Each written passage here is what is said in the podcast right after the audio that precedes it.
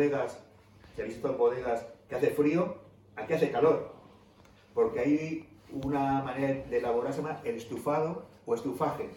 Quiere decir que el mismo proceso que se hacía de mandar el barco, que estaba mejor dos meses cuando iba a Timor y volvía, y el vino, se- se había enranciado o se había quedado dulce, lo que hacen es calentar los depósitos, todos con, con tuberías de agua caliente a una temperatura más o menos de 30 grados, que lo que hace es el mismo proceso de mandar el barco y volver. Se llama estufado. El vino ¿Os acordáis lo, que, lo más antiguo del lugar? Cuando pasábamos por Rueda, cuando íbamos a Galicia antiguamente, que pasábamos por el centro del pueblo, que había damajuanas, ¿no os acordáis? Que en la, calle, en la calle, Las hay todavía. ¿os acordáis? Que era el cambio de la noche que hace frío al calor de, de, la, de la mañana, pues el vino se ranciaba. De hecho, hay algún vino muy parecido al vino de Jerez, que se llama el pálido de, de Rueda.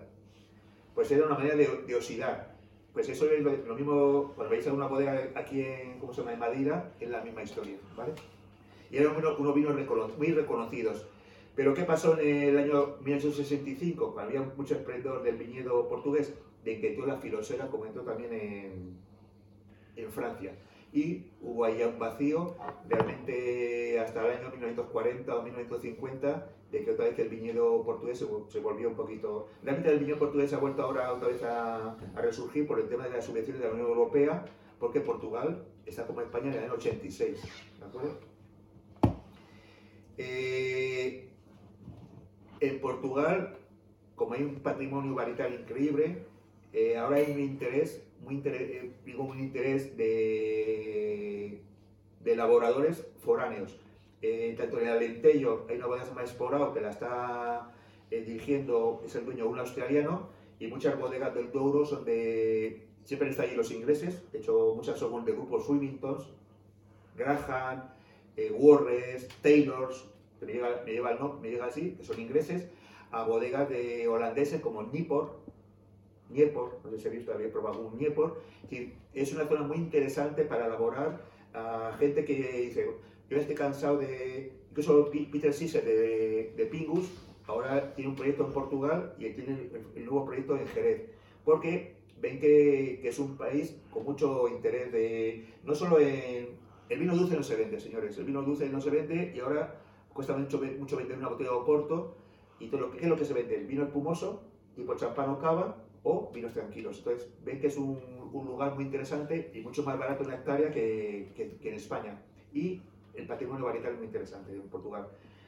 Eh, hay 30 zonas con nación de origen, muchas en comparación con España, que tenemos 92, pocas. Pero es que, es que Portugal es un país muy pequeño. ¿vale?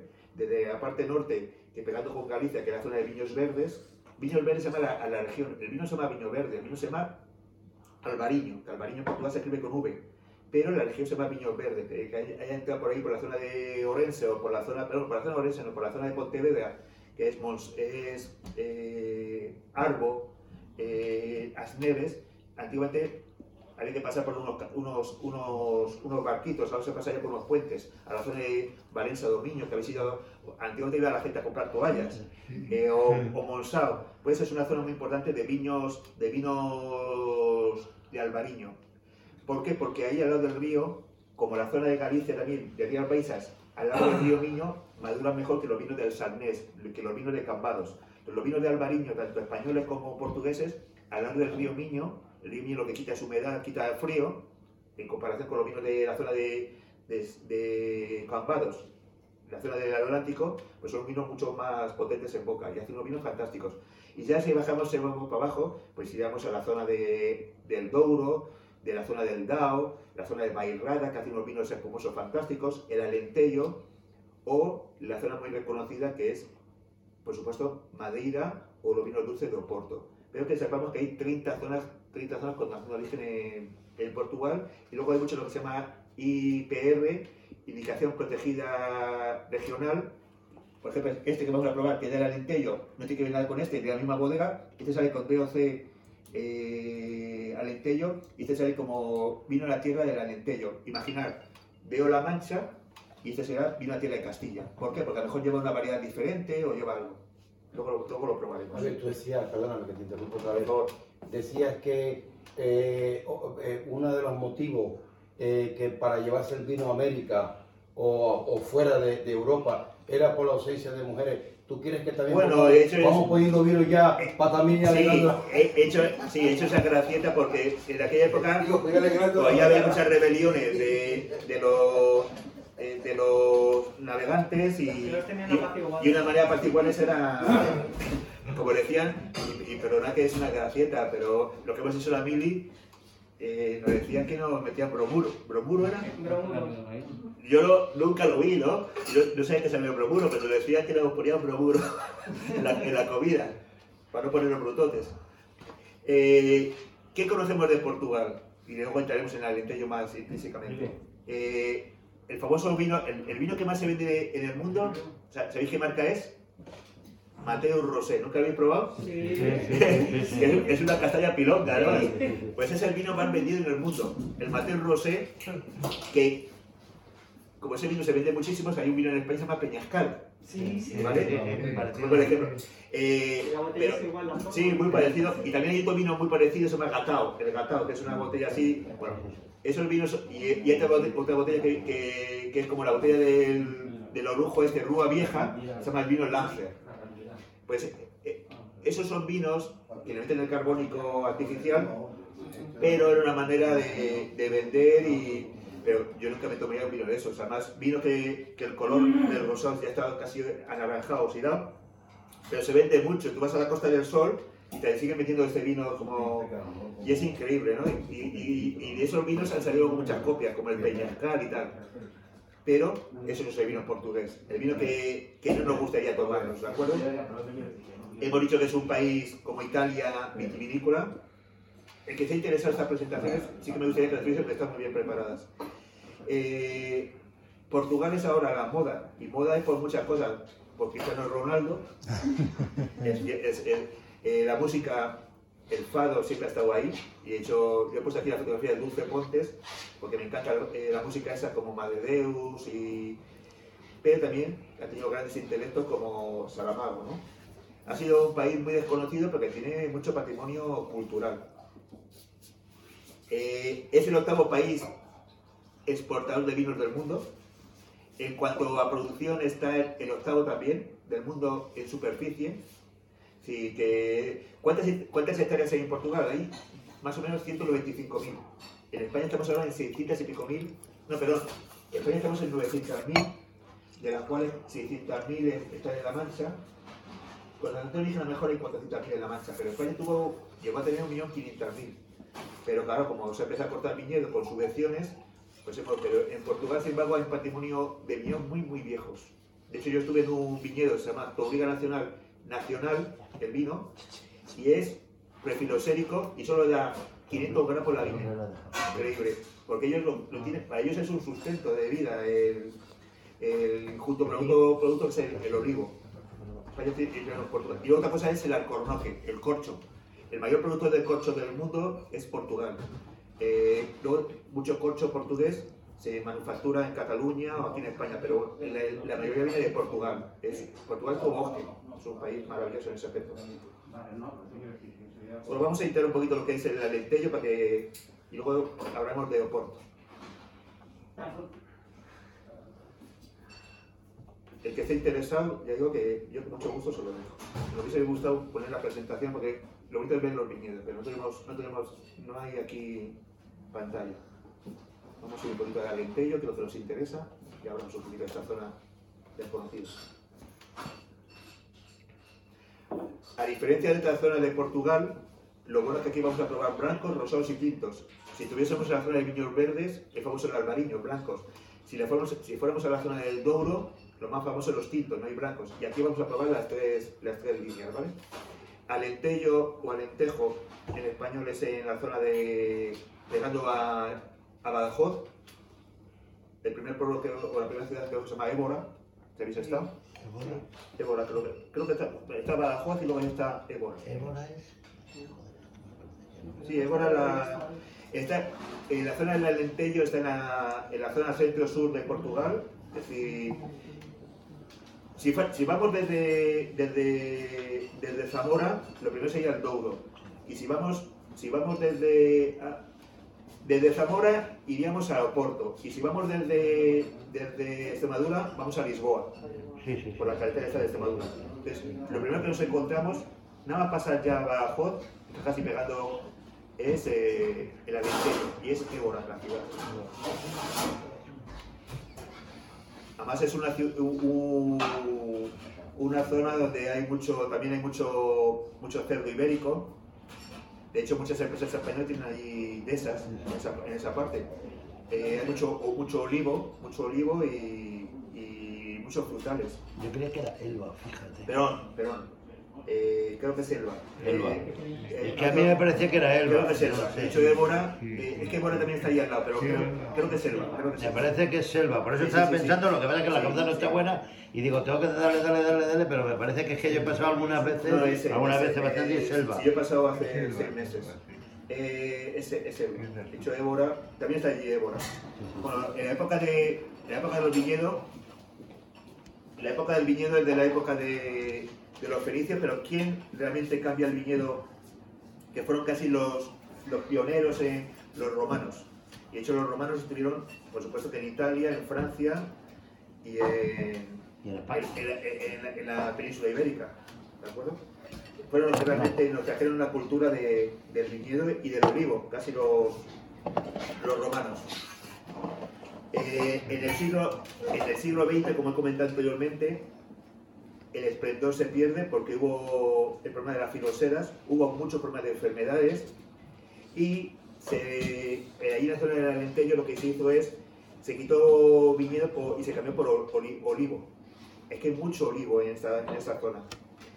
Eh, hay mucho trigo, también mucho cereal, porque vuelvo a decir, es la zona más menos atlántica, la zona más mediterránea, pero como todo hay subvenciones e intereses, del año 80, de todo Portugal en la Unión Europea, hubo subvenciones y se volvió otra vez a rescatar el olivo y otra vez el esplendor de, de esta zona mítica en el, en el viñedo. Ahora cantamos, pero vamos a hablar un poquito. Eh, hay mucha cooperativa, es decir, en Alentejo como en La Mancha es una zona de- del mundo en, en cooperativa. Cooperativa hay cosas que hacen bien y cosas que hacen mal, porque claro, es un cajón desastre. Hay gente que tiene un bien fantástico, pero como todo se paga la uva igual y todo entra, no entra seleccionado, entra- se mezclan variedades, se mezclan parcelas y hay- algunas veces que las cooperativas son un cajón desastre. Cooperativas importantes están ahí en la zona de Borba, Redondo, Portalegre. Eh, en el año, esta es una de origen nueva, se crea en el año 98, el Alentejo. El Alentejo tenía origen hasta el año eh, 1998. Entonces, es un poquito ahora pues, más reglamentado, ¿vale? En el 98 es cuando empieza la, la zona de... Entonces, dentro del Alentejo hay tres zonas. El Alto del Alentejo, que es la zona de Portalegre, la zona pegando a, a España, es la zona de... No, es Évora, Évora, Évora. Évora sí. Évora. Tengo aquí el mapa, sí. Évora es, Évora. Es la zona de Évora, Redondo y Borba. Y la zona del, del Bajo Alentejo es Villigueira. Ahí no, no he estado yo. Siempre hemos estado, pues, claro, pasamos para ir a Lisboa por, por Badajoz. Entonces hay tres, re- tres subregiones que son Alto Alentejo, eh, el Baixo Alentejo y el centro del Alentejo. Tres subzonas. Es una zona pequeña en viñedo. Hemos dicho que había 190.000 hectáreas o 195.000 en Portugal. Aquí hay 13.683 con nación de origen y 6.000 en, en, en, en vi- vino nativa alentejano, que se llama este. Es la zona, curioso, porque están entrando eh, viticultores holandeses, ingleses, australianos, la zona más dinámica, la zona que más está cambiando. También, al estar también eh, en línea con Badajoz, pues yo creo que hay un dinamismo bastante importante. En los vinos blancos es curioso que se, se producen más vinos blancos en el Alentejo que tintos. Eh, hay. No, miento, hay un 25%, po- no, me he equivocado, hay un 25% de elaboración de más o menos de vinos, de vinos blancos, es más tinto. ¿Cuál era el problema de, del vino del Alentejo? Pues que se hacía un vino muy parecido al de Extremadura. ¿Cuál era? ¿Qué vino era famoso en Extremadura? Vino de Villanueva. por Sí, ejemplo, ¿Cómo se llama ese vino? Guitarra. Guitarra. Guitarra. El vino de pitarra era otra, otra, otra de las tradiciones de ahí del Alentejo, hasta hace 30 años, todavía se, se- se hará, ¿no? Pero era el famoso vino de pitarra. Es que. Alentejo y Extremadura son Lo mismo. lo mismo. ¿De acuerdo? El vino de pitarra, que son vinos oxidados, vinos ya que alcohólicos. Entonces, las regiones del Alentejo, por eso, Portalegre, Borba, Redondo, Évora, Reguengos, Granja Alma- Almaraleja, Videgueira y Moura.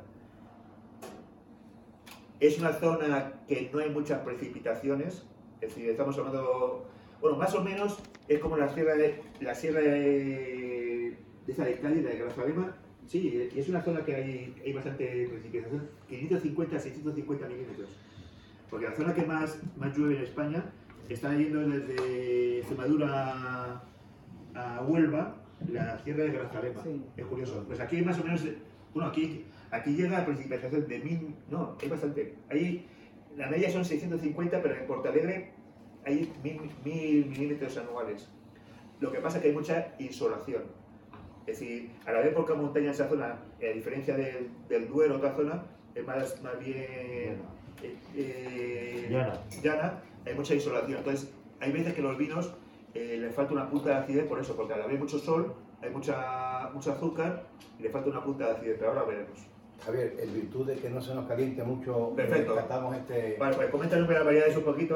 Bueno, este es un vino que materia. eh, se llama Guadalupe, la bodega Quinta do Quezal. Guadalupe, a lo mejor tiene que ver algo con Guadalupe, Eh, sé que el propietario de esta bodega es un holandés, pues mira, sé ese dato, es un holandés. eso, eso no sabía yo que... Y además aquí un chisme entre nosotros, ya que nadie está grabando, sí, no pasa nada, Domingo. Creo que además tiene un gran patrimonio en arte, creo que tiene más un museo personal el y propietario. cuando ha puesto la este- etiqueta que es sal, eso Sí. es, a lo mejor es un viajante. Eh, eh, lleva creo que tres variedades, castas, se diría en se Portugal castas. castas, Antaobas, Arinto, eh, Verdelo, Verde. Ver- no, cuidado, no. no. Bar y Arinto, que ahora lo veremos, son Verdello. Verdello no lo hay, el único lugar que hay en España Verdello es en Canarias. Verdello a Verdejo no que ver nada. Verdello. Eh, Tengo que rectificar mi portugués. Antao, Antao Arinto son dos variedades blancas muy buenas aquí. Y el Verdello, la única zona que hay Verdello en España es en Canarias. No tiene que ver nada con el Verdejo. Es un vino muy interesante, ¿eh? Es decir, ¿a qué os parece? Vamos a cargar de todos. A lo mejor está un poquito frío, pero se agradece. Pues tiene un amargo final muy interesante. ¿Qué os parece? Sí, yo en Boca encontré... Yo parecería, si lo, si lo extrapolamos a un vino español, si, si no sabemos qué vino portugués, ¿pensaríais que es de alguna zona o, o qué variedad os puede parecer? Hombre, yo me iría a la Rías Baja porque tiene una salinidad impresionante, este vino. Por la, en la boca es salino. Sin embargo, en nariz no es tan aromático. No. y en nariz a mí me, me lo ponen en cartas ciegas y me volvería un poquito a macabeo. Sí. Un macabeo de Sí, estos, sí, sí. porque huele un poquito ahí a fruta, pero también un poquito a levadura. Pero sí es cierto que en boca... Sí, es muy salino, tiene una acidez también muy bastante notable. ¿eh? Eh, ¿Y es un, es un vino de qué año es? De 19. 19, sí. Pues el vino, el vino, eh, además tiene algunas notas herbáceas, sí. Hombre, el bodello tampoco. Tiene, tiene, no, bodello no. Es un tanto también con un poquito untuoso, un, un pelín untuoso. No, no mucho, pero un pelín Eh, Esto, estos vinos, el patrimonio que tienen en boca, y lo hemos dicho, que es la frescura, ¿por qué? Por la salinidad. Decir, el Atlántico da dos cosas, frescura y salino. Es, el salino es esa frescura que te da en boca que te hace salivar. Ahora, creo que tiene más carácter en boca que en nariz. Y tiene- ¿no? En nariz como más planito. Tiene, tiene, tiene, tiene bastante glicerina. Este es un vino que tendrá 13 grados de alcohol más o menos. 13 grados, sí. Eh, a mí me parece untuoso y una cosa que me gusta es el amargo final. Sí, Y me parece el vino muy salino. sí. Incluso me, me, me huele un poquito así algún aroma de estos, de algún vino. Porque ahí, ahí son terrenos de arenosos y, y hay arcilla, pizarra también hay. No, y duradero. Si no, Sí. yo creo que está un poquito frío, está un poquito frío. Entonces, el frío lo que le hace, dejarle olvidado, luego pr- probamos el siguiente. Este vino le hace falta. Eh, he tenido aquí una cosa curiosa, porque tengo faltan cosas, y muchas veces no las encuentro. Entonces, Hay una- este es un termómetro de infrarrojos, este es alemán, otro japonés. Eh, mucha gente lo puede enchufar aquí, pero aquí vamos a ver a cómo estamos tratando el vino de temperatura más o menos. 12 grados. estamos. También es cierto que si echase más, vino, pues a lo mejor a la vez también el cristal se calienta, ¿no? Pero bueno, este es un termómetro que está muy bien para bueno, para saber las temperaturas. También me parece interesante el vino, pues amargo final, ese salino, y veo que es un vino que no cansa, que está bien. Esto sale como, sale, aquí lo dicen claramente, sale como indicación, eh, indicación ge- geográfica protegida, vino a la tierra alintejano, no es DOC.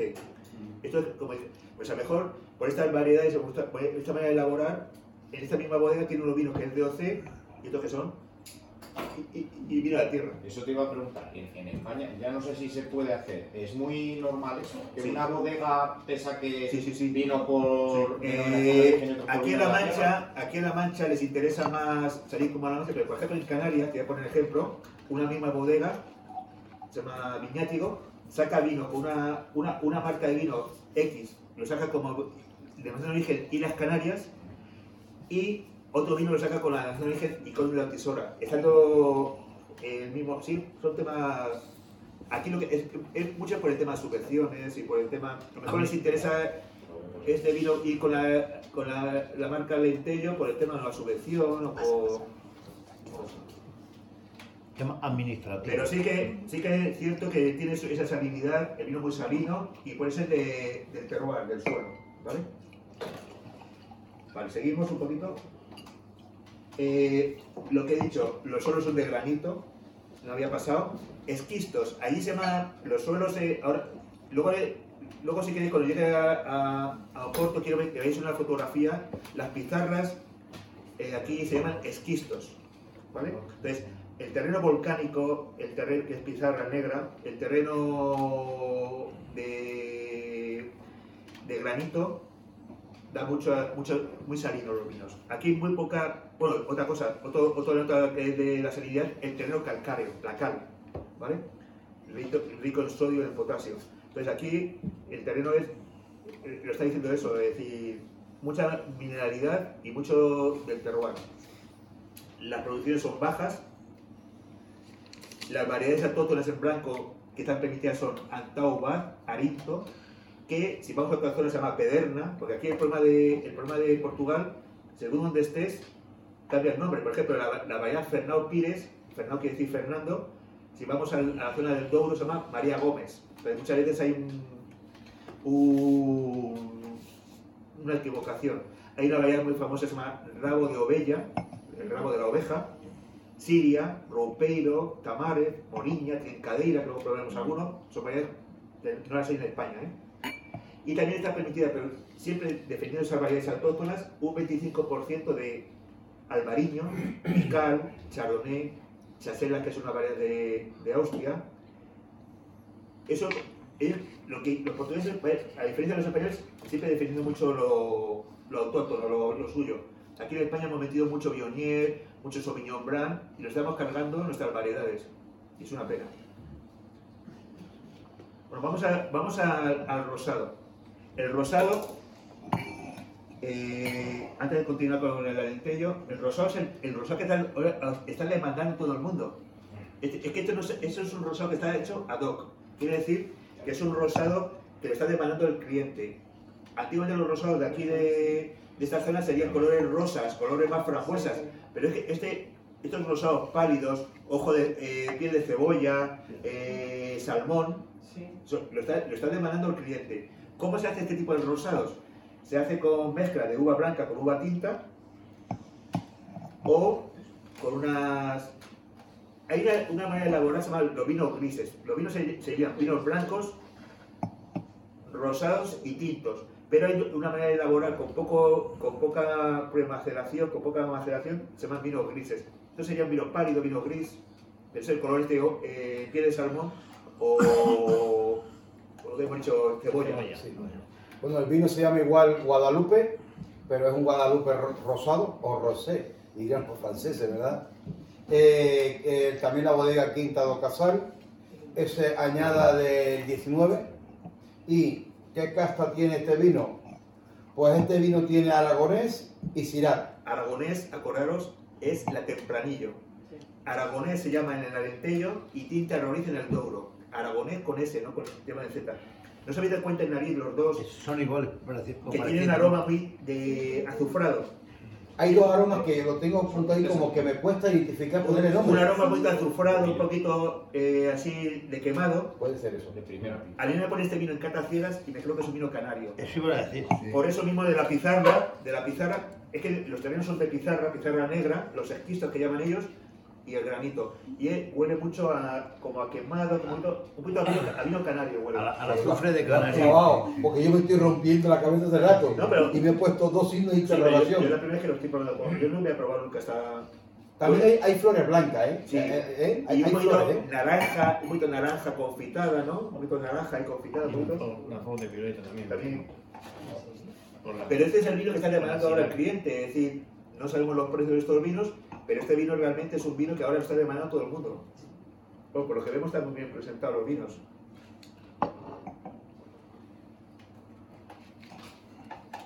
Pero en, en aroma no son muy intensos, ¿no?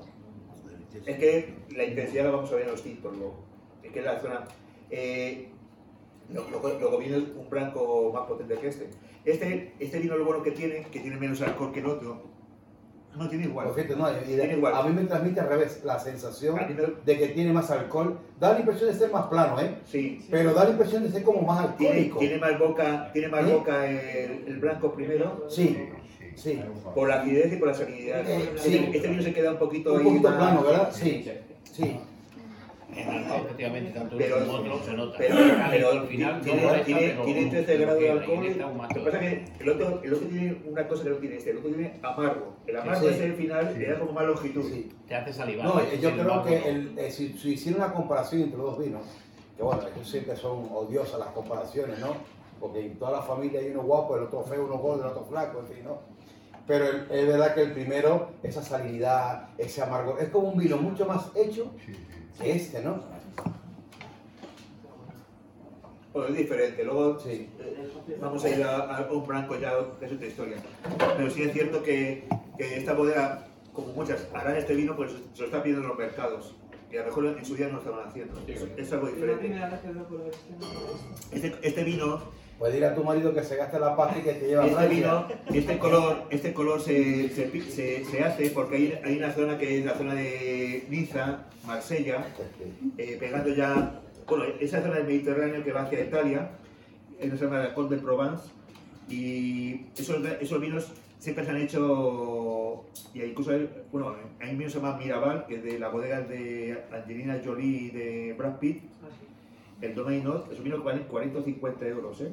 Tú vas ahora a, un- a una terraza ahí en Niza o en, o en Mónaco por ahí, está tomando la gente, pues, se están haciendo esos vinos porque son famosos en, en esa parte de Francia. Los vinos se llaman color Côte de Provence.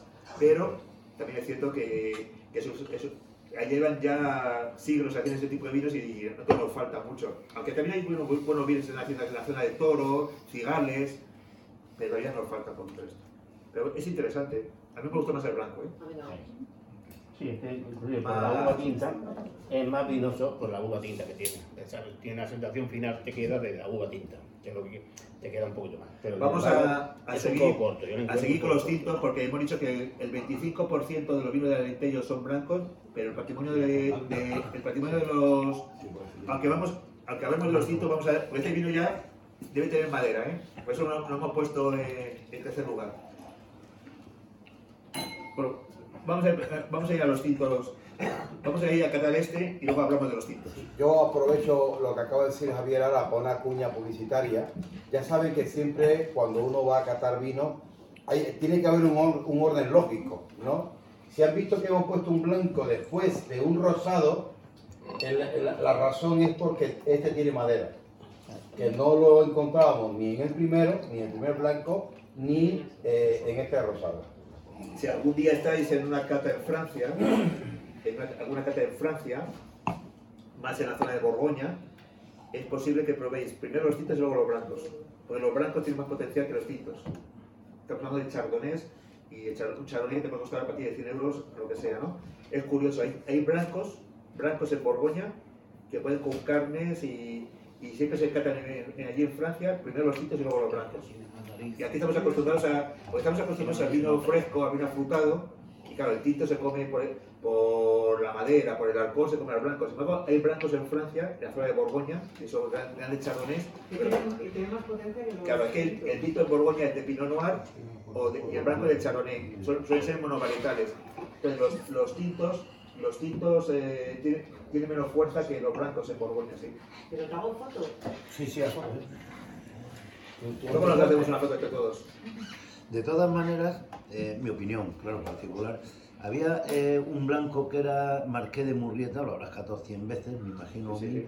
que no me parecía malo para comer carne con él. Vale, eh, por supuesto. Está, está, diciendo un serio un vino de Rioja, si me permites. Eh, ayer miré el precio de ese marque de Murrieta, que el año 86 le dieron 100 puntos Parker. No año 86, la cosecha del 86 hace 3 años le han dado 100 puntos Parker. ¿Sabes cuánto vale esa botella? 490 euros. Pues tengo un par de ellas en casa. Vale, de pues, vale, pues, me gustaría saber, ¿es del 86? No lo sé. Vale. Eh, 86, ¿cuántos años son para atrás? Eh, tengo uno de El 100 20 puntos- años. El 100 puntos Parker, el 100 puntos ha- el 100 puntos 24, Parker, sí, podría andar, el 100 puntos 24. Parker ha sido el año 86. Ah. Y de costar mejor la botella de 100, como ya no hay, el vino vale 490 euros. ¿Ves? Me están diciendo cosas, por ejemplo, el, el Murrieta este, el, el Tondonia, por ejemplo, el López de Heredia, dos más de Rioja. Eh, ha habido un vino hace dos semanas que le han dado la revista One Spectator de Estados Unidos, la nombrado entre los mejores vinos del mundo, que es eh, otro, otro vino de Marqués de Moreno y Guy, Gran Reserva, del 2010. El vino valía en tienda más o menos 60-70 euros. Ahora vale 190 euros, que lo podéis ver en internet, y pone agotado por el premio que has conseguido. Yo te- intenté buscar ese vino en, en mi bodega, no lo vi. Ahora lo dice. Yo ya- sé que tengo un par de ellos blancos. de- Pero de- que de- estamos todavía. hablando, estamos hablando de lo que has comentado, el Murrieta este o un Igai, un, to- un Tondonia, vino con madera, son otra historia. Esos vinos se decían antiguamente más parecidos a los Borgoñas. El problema es que en España la gente no paga por un vino de esos. Esos vinos, ¿quién está pagando? Los grandes mercados de Hong Kong, Inglaterra, por ahí. Pero en España la gente quiere el vino de rueda que le cueste 4 o 5 euros y no paga. Por ejemplo, tú te tomas ahora un, un vino de Galicia, dos Ferrillos Cepas Bellas, o el Pazo Nacional Selección de Añada, que, que son vinos que salen al mercado a los 2 o 4 años, que están más tiempo en depósito, hasta más tiempo en depósito la acidez baja. Y son vinos que los huelen, huelen a Riesling, a un vino alemán. Pero la gente no paga 30 o 40 euros por una botella de esos. Los grandes, entendidos sí, o grandes comensales, pero la gente quiere pagar por un blanco que, la, que en un restaurante le cuesta máximo 12 euros y comprarlo en tienda en 4 o 5 euros. ¿Qué vas a encontrar siempre? Un rueda. Y ruedas hay buenos y malos. Porque el Ocean no te vale 4 euros, vale mejor la botella 20 euros. El Melón Lurto, ya estamos hablando de vinos con madera. Esos vinos con madera perfectamente van con, con carnes. Y voy a poner un ejemplo. En el año 2000, cuando yo fui a todo el mundo de Canadá, estaba eh, Christopher Lambert, que le, invitaron un poquito para hacer en la mesa de en la mesa de que se llama Armonía entre vino y prato. Es que te dice maridaje, te dice la armonía. Yo me acuerdo que estaba Olivier Poussier, que luego ganó el Jalto del Mundo, que yo fui allá en Canadá, y dice Christopher Lambert, que era una trampa, ¿no? Está recomendando vinos desde el, desde el aperitivo a, a- a los postres, y cuando llega a un plato de ave, no me acuerdo cuál era exactamente, dice Christopher Lambert que era, en, inglés por supuesto, que era... Christopher Lambert es el famoso de esta película que hizo con Sean Connery de los Los inmortales, y un actor que ha desaparecido. Además es austriaco, Christopher Lambert, curioso. Le dijo que era alérgico al, al vino tinto. Y le dijo Olivier Poussier, un tío francés que para mí es una maravilla, no se preocupe señor, le voy a recomendar con esa ave un vino blanco y le recomendó un Montrachet, que es un vino de Borgoña que hablando que vale la botella por 100 euros, pero un vino que va perfectamente con carnes. Sí, que hay que, hay que poner el, el tono del vino blanco. Este vino, pues a lo mejor con uno- unos arroces de verdura va fantástico, pero con un pesca, eh, con un- ni, con, ni con carne, con- es que este es un vino gracioso. Este blanco y- iría con aperitivo, pero hay blancos, como el que vamos a tomar ahora, que a lo mejor va con carnes blancas, aves, pavos o, o pescados salseados. Ahora lo veremos. Pero nunca con carne, con carne, Carne roja no. Carne roja. Ese- para carne roja siempre sería un tinto, siempre. Eh, mayoritariamente sí. Vale. Por supuesto, si es una carne roja, tengo un trabajo que a mí, el que esté interesado se lo paso, además de investigación, que se llama Ar- Armonía, y digo, plato vino, no vino plato. Porque había, a mí ha habido clientes que me han pedido primero el vino, luego el plato. ¿Es verdad? Tú te, te vas a tomar un priorato y luego te vas a, te vas a tomar un, un bistec de ternera y se come el priorato, se come al, a la carne. Pero si te vas a tomar ese priorato con un, con una, una un venado, con un jabalí, fantástico. Entonces, hay gente que en Francia te pide primero el vino y luego el plato. Una cosa importante, con los quesos nunca van los vinos tintos. Hay mucha gente que dice, ah, este poquito de vino tinto que me ha quedado, póngame usted unos quesos. El vino que va perfectamente es el blanco, para limpiar un poquito esas notas lácticas y eso. Entonces, ¿este vino qué os parece? Este vino, por lo que, por lo que creemos también por la botella, eh, eh, es curioso, porque viene todo en inglés, quiere decir que esta bodega exporta mucho. Debe estar, por el color, debe estar macerado en, macerado en, eh, en madera. El del 18, pues, y aquí notan las lías y nota la madera, es tostado, el ahumado, ¿no notáis? Un poquito. Sí, Bueno, eh, canto este vino. Se llama Guadalupe igual, pero es una selección especial del, del, del etnólogo de la bodega. eh, bodega Quinta do Casal, es añada del 18. eh, Antao y Arinto. ¿eh? Está elaborado con estas dos variedades, con estas dos castas, Antao y Arinto. Como no conocemos el patrimonio de Arinto y es, le falta eh, más potencial aromático, puede ser, puede ser. A mí este vino me gusta mucho, ahora lo veremos en la boca. Pero si es cierto que a lo mejor dices, oye, le falta, pero ojo, el, vi- el vino ha estado en barrica. Seis meses de barrica francesa, de roble francés. Aquí, los, fran- aquí los, los, ¿cómo se llama? Los portugueses saben trabajar muy bien y además es un elaborador fo- foráneo. La barrica está muy bien integrada, con tantas ahumadas. Yo creo que no. Se nota la madera, por supuesto, el ahumado, pero no está sobre la fruta. A mí me gusta la boca, la boca es mucho más grasa, mucho más potente, no sé, no sé qué os parece. No, este tiene, ya se nota aquí además que es el, el 18, pero otros son. Este vino es todo un fallo, es decir, este vino no se debe tomar esta temperatura. En Francia, este vino había que tomarlo entre 6 y 8 grados y este vino había que tomarlo entre 10 y 12 grados.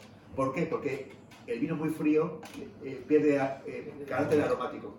Entonces el vino está demasiado frío. Yo diría que, que, que lo dejéis ahí y ahora tiraremos estos dos. A mí la ahí me recuerda mucho al vino canario.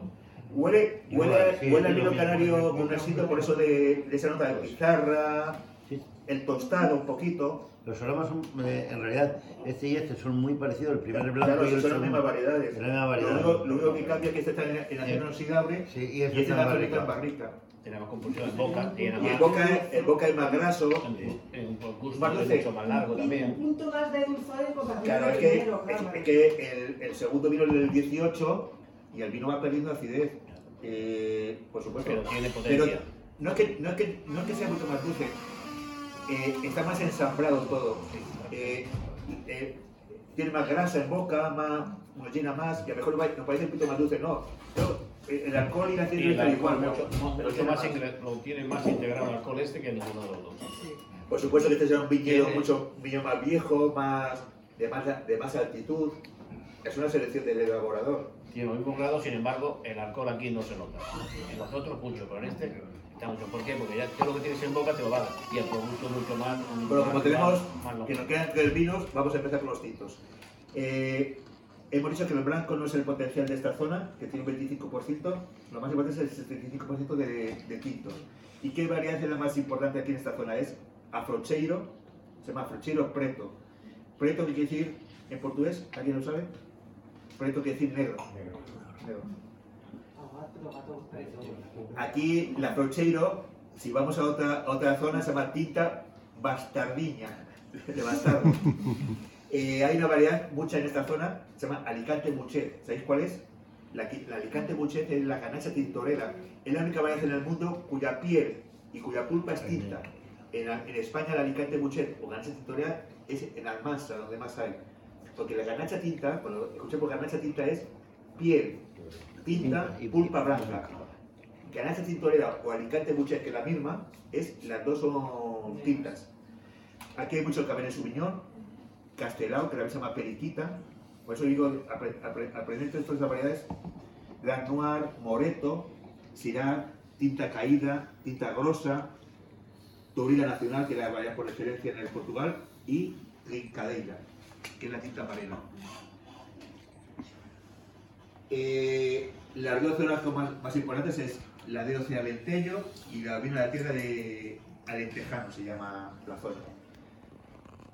Las, la- variedades eh, foráneas solo están permitidas un 25%, es decir, es posible que veamos algún vino que, que aparezca con dos variedades autóctonas y un poquito de... pero ese, esa uva foránea solo está permitida un 25%. Sin embargo, aquí en España muchas veces nos hemos cargado nuestro patrimonio y, y ponemos eh, Cabernet Sauvignon y Tita del País, Cabernet Sauvignon y Garnacha. Eso se come a la garnacha. Sin embargo, esto define mucho su, su, su patrimonio. ¿vale? Importante, los tintos, el grado mínimo que está permitido son 12 grados. No puede salir un vino con menos grado. También es cierto que no, no, saldría un vino con menos de 12 grados porque es una zona que hace mucho calor. Pero el mínimo reglamentado son 12 grados. En blancos, lo mínimo igual que en España, 11 y medio. Yo creo que vamos de la mano. Los rosados, 12 grados. Los vinos, los vinos dulces, los vinos dulces, como se añade alcohol, 17 y medio. Los vinos tranquilos, estamos hablando mínimo alcohol reglamentado, 11 y medio, 12. Aquí los que no, si lo Y el- los vinos dulces, para, para cambiar de y vino. 17 y medio. Una cosa importante, cuando veáis una, una, una palabra en la etiqueta pone garrafeira, garrafeira, no quiere decir que el vino sea una garrafa, de garrafa. Garrafeira quiere decir que tiene que tener como mínimo por reglamento en Portugal 30 meses, de los cuales 12 meses en botella. Garrafeira se refiere un poquito que es un vino envejecido, eh, envejecido. pero no quiere decir que el vino tenga de garrafa. Garrafeira es un- una terminología de mínimo 30 meses, de los cuales 12 meses en, en- en barrica. ¿Vale? El vino licoroso, el vino licoroso, que sería vinos dulces, lo mínimo son 6 meses en, en envases grandes. Se llaman pipas. Para los vinos, para los vinos dulces no hay barricas nuevas, son barricas viejas de roble o de castaño, porque también se puede envejecer el vino en castaño, también se hace en España en castaño. ¿vale? Los rendimientos son muy, muy pequeños, estamos hablando de 65 hectolitros por hectárea, en blanco 75. El viño está en, en, en- vaso, en el suelo o en espaldera, igual que en Extremadura más o menos. Y el, el tema de las barricas, porque las barricas antiguamente eh, había muchísimas barricas de barro. La, bar- no, barrica, la barrica siempre es madera. Sí, sí, Envases, bueno, la- envases. la- los envases de barro. Eh, se está volviendo a hacer vinos en España. Y han vuelto a... Eh, es- eso ahora lo llaman huevos, lo llaman. eh, eso no es- antiguamente no se, se hacía, se- no se hacía, no, se hacía antiguamente y luego se cambió porque daba, no se limpiaba bien o daba aroma de, eso es, es arcilla, ¿no? Pero se cree, y también es cierto que el acero inoxidable controla mejor la temperatura de fermentación, porque si un blanco debe fermentar a 16 grados y un tinto entre 24 y 30, si tienes una- una- un, un depósito de acero inoxidable que por fuera van con, con- con camisa de, de- puedes controlar la temperatura y luego también la limpieza. Porque el tema no era controlar la temperatura, el barro siempre ha dado buena, buena frescura y eso, era limpiar ese envase. Y si tú dejabas alguna, no limpiabas bien, dejabas alguna cosa sin limpiar, luego se hacía vinagre, ácido acético, acetato de tilo. Pues el tema era la limpieza. Pero se está volviendo otra vez ahora con las nuevas técnicas a elaborar en, en ánforas, que se llama, o en, o en, en esto de, de barro. Barro, vamos, barro, es eh, cenaja Sí, de barro. Mira, Sí. Pero. No, no. No, no, no la- Eh, el, tema es, que, por ejemplo, en, Italia, en Italia, si vais al Piamonte, el 90% de los vinos se, se fermenta en botis. ¿Qué es un boti? Un boti es una barrica gigante de 1000 litros, 1000 o 5000 litros de madera y curioso que es de roble de Eslavonia, no es Eslovenia, Eslavonia es un monte de la zona de Croacia. Y todas las barricas que venían, o toda la madera que venía al Piamonte para hacer barricas, que son botis grandes, eran de Labonia. En La Rioja antiguamente se llama fudres, y los fudres pa- para, fermentar, la barrica es más bien para crianza, y para fermentar el vino era la, la vasica de barro esa, la tinaja, Naranja, naranja. o los fudres de madera. Los grandes vinos del mundo siempre se han hecho, nunca se han hecho en inoxidable. El vino fantástico Chateau Petrus se hace en hormigón y ahora va, por dentro va revestido de una resina llamada epos. Entonces, nos hemos ido a lo fácil, y lo fácil no es lo bueno. Las grandes bodegas que, que quieren hacer un vino de 40 o 50 euros no lo hacen nunca en acero inoxidable.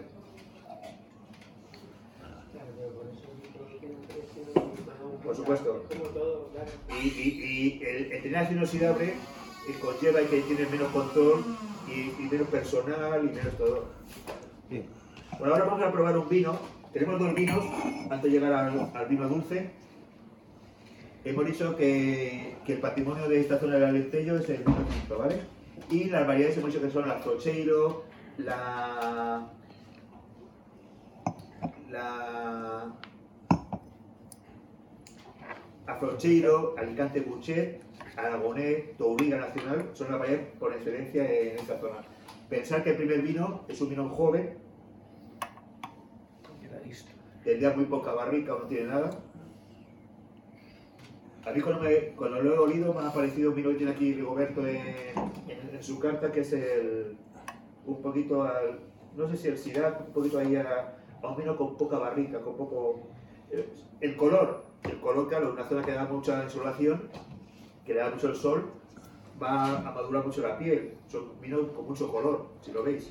Sí, Pero de capa no es, no es demasiado, ¿no? No, capa no tiene. Eh, la eh, no, pero una cosa importante, cuando veamos un vino que es muy cristalino, y perder, eso nos va a dar un vino ácido. ¿vale? Y para mí es una valoración muy importante de la acidez. Eh, vemos lo que dicen por ahí los segovianos, el acueducto, la, la- la glicerina. Ojo, es un vino que debe tener cerca de 14 grados de alcohol. ¿vale? ¿Eso qué es? ¿La lágrima puede ser? La lágrima es el, es el glicerol, es la Sí. glicerina, es un alcohol. Entonces, sí es cierto que cuando veamos mucho glicerol, van a ser vinos suaves. Cuando veamos vinos muy, así muy brillantes, vinos ácidos. Ya nos, nos da una pequeña información. Sí es cierto que es intensidad o capa sería capa media, no, no es muy intenso. Pero ojo, hay veces que los vinos muy intensos son vinos tánicos, ¿de acuerdo? Pues son peligrosos. Pues, aquí lo que vamos a encontrar en este vino, yo creo que es un vino joven, vamos a ver frutosidad y a lo mejor algo pues floral. Vamos a ver.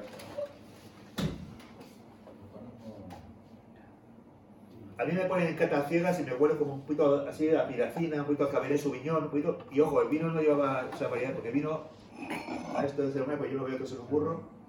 El vino lleva, lleva trincadeira, que mucho lleva mucho, A ver, pues vaya.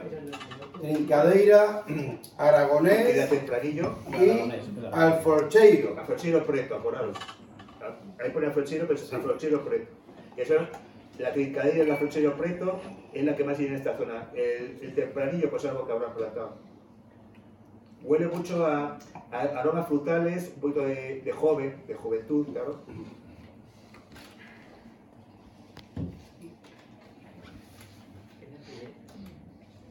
Tiene bastante amargor, tiene, tiene bastante piel de uva. Es decir, eh, realmente se nota mucho la- el tanino. El tanino un poquito verde. Un poquito verde. Eh, salino también, Sí. tiene, pero lo que más se nota es el amargo del- de, un poquito, a lo mejor, no sabemos la elaboración, para darle tensión al vino, tiene algo de raspón, de- el raspón, sobre todo un poquito de verdor en boca. Entonces, los vinos estas zonas que son cálidas, te digo porque aquí en la zona de Mérida y en la zona de Madrid, yo también estoy un poquito metido en, la- en las elaboraciones, se mete el raspón para darle al vino tensión. En las, zonas cálidas se deja poquito el tanino, el, el raspón, un 25% para dar un poquito de, de tensión. Y lo que resulta en boca, piel de uva, poquito verdor, Sí. puede ser de piel de uva o de raspón. Inclusive también transmite la sensación de un poquito alcohólico, al igual que el rosado. ¿eh? Puede ser. También pensemos un una cosa, ¿de, qué año eres este vino? 18. El 18, eh, igual que Portugal y España fueron primos hermanos, el 16 y 18 fueron añadas muy cálidas, hizo bastante calor. sí es cierto que, que a lo mejor pues eh, estas maduraciones, si no son, si no son a- a- al hacer mucho calor, madura antes la uva y también ahí aparece un poquito la piracina del verdón. Es que yo creo que también que apuran un poco la producción, ¿eh? Eh, lo veo en, la- en el poco color que tiene, en el rasponcillo Sí, ese, pero- pero este- en el alcoholcillo. pero- yo creo pero- que esto pero- es vino Porque de, este, este es el vino de que batalla, ¿eh? este es el vino que más, eh, más elaboran, esto es mejor hacer 200.000 botellas y, y, por supuesto el vino que vamos a probar luego tiene que ser diferente, por Sí, supuesto.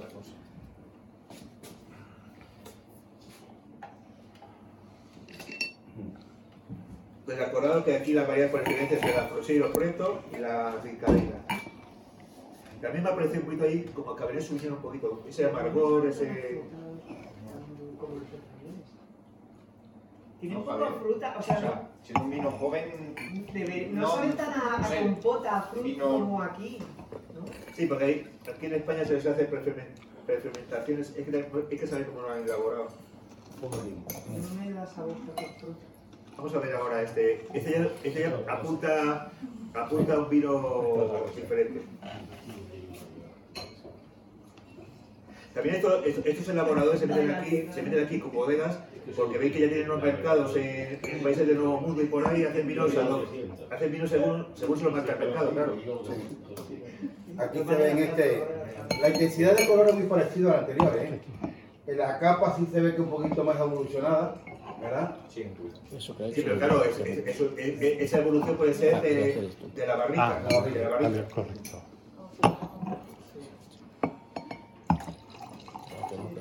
El blanco ha quedado ahí. Sí, sí, sí, genial.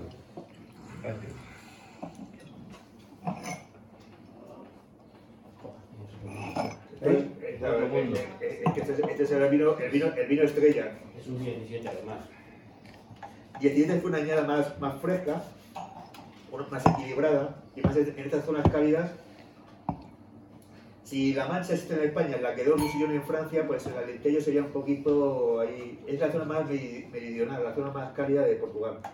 La, la- la más lejos de- del mar. Y tiene 14 y medio. Transmite y una elegancia eh, en la nariz, ¿eh? ¿Eh? Pues eso- esto es un vino más de argumento, más de. de eso es la historia.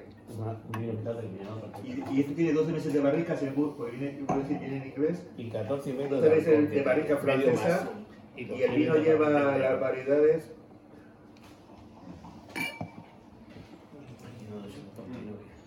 Con medio grado más. Y el alcohol aquí está. La capa, ya se ve que. Y ese final que te queda. El alcohol ahí no, se nota para nada. Pone que tiene barrica francesa. No pone las variedades, No sé cómo está. pero no me extrañaría que aquí, que aquí lleve un poquito de alguna variedad.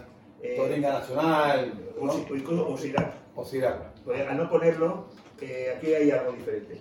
¿Qué os parece? Sí, yo creo que aquí Es un vino mucho más hecho. Sí, mucho más hecho Es el vino, es el vino estrella, es el vino, Sí. es el, es el- el vino que sale con la mención alentello, mientras que aquí algunos vinos serían alentellanos. Y, eh, ah, miento, aquí lo pone. Y, y, y, y, y- y cuidado, Y mirad, mira. eh, estamos buscando aquí y aquí lo pone. Ah, mirad cómo lo pone porque es un tema comercial. Pequeño. Lleva Alicante Buchet, Y. Alicante Buchet, hemos dicho que era canesa tintorera, la uva que da mucho color. Lleva tempranillo y lleva syrah. Sidra. Es que el Syrah, el Syrah, el Syrah es el que huele muchas veces. Eh, yo, lo- yo cuando lo he olido, me ha dado como. Eh, ¿Habéis metido alguna vez carne de, a- de ave, de caza o de. la habéis dejado de un día para otro como hierbas aromáticas o algo? Huele a esas notas cárnicas, a esas notas de hierbas y eso huele a Syrah. Y además, la- huele otra cosa. El Syrah también huele un poquito a chocolate. ¿No huele a chocolate un poquito? Un poquito a cacao, chocolate, ¿no huele? A mí me da una nota de chocolate dulce, un poquito a, a cerezas, cerezas ya como digamos, licorosas y con chocolate por fuera. Bueno, muy bien, ¿eh? Pero nos da en nariz una nota dulzonas. Pues es- esa fruta madura ya macerada, sazonada, digo yo. Que aquí te ve que el, el tanino está totalmente pulido. Y al final que. Y cuidado, eh, tiene mucha salinidad, entra muy bien en la boca. Y al final. Diréis, ¿es tánico? La tanicidad puede ser fruto de la barrica, pero no, no molesta, porque el vino, el vino muy fresco, tiene mucha, mucha salinidad, tiene muy buena acidez y tiene ese final poquito tostado. Ojo, cuando lo hagáis, a mí me sale el chocolate por ahí, lanzando bolitas, ¿no sale el chocolate? Al 70%.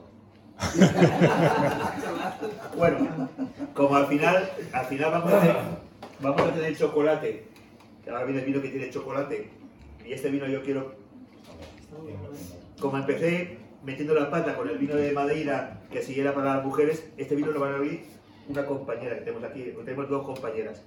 Pero antes de esta sorpresita yo quiero hablar de una zona que es emblemática, es la zona de Oporto, ¿vale? Yo creo que hemos tenido un excelente vino para que lo probéis.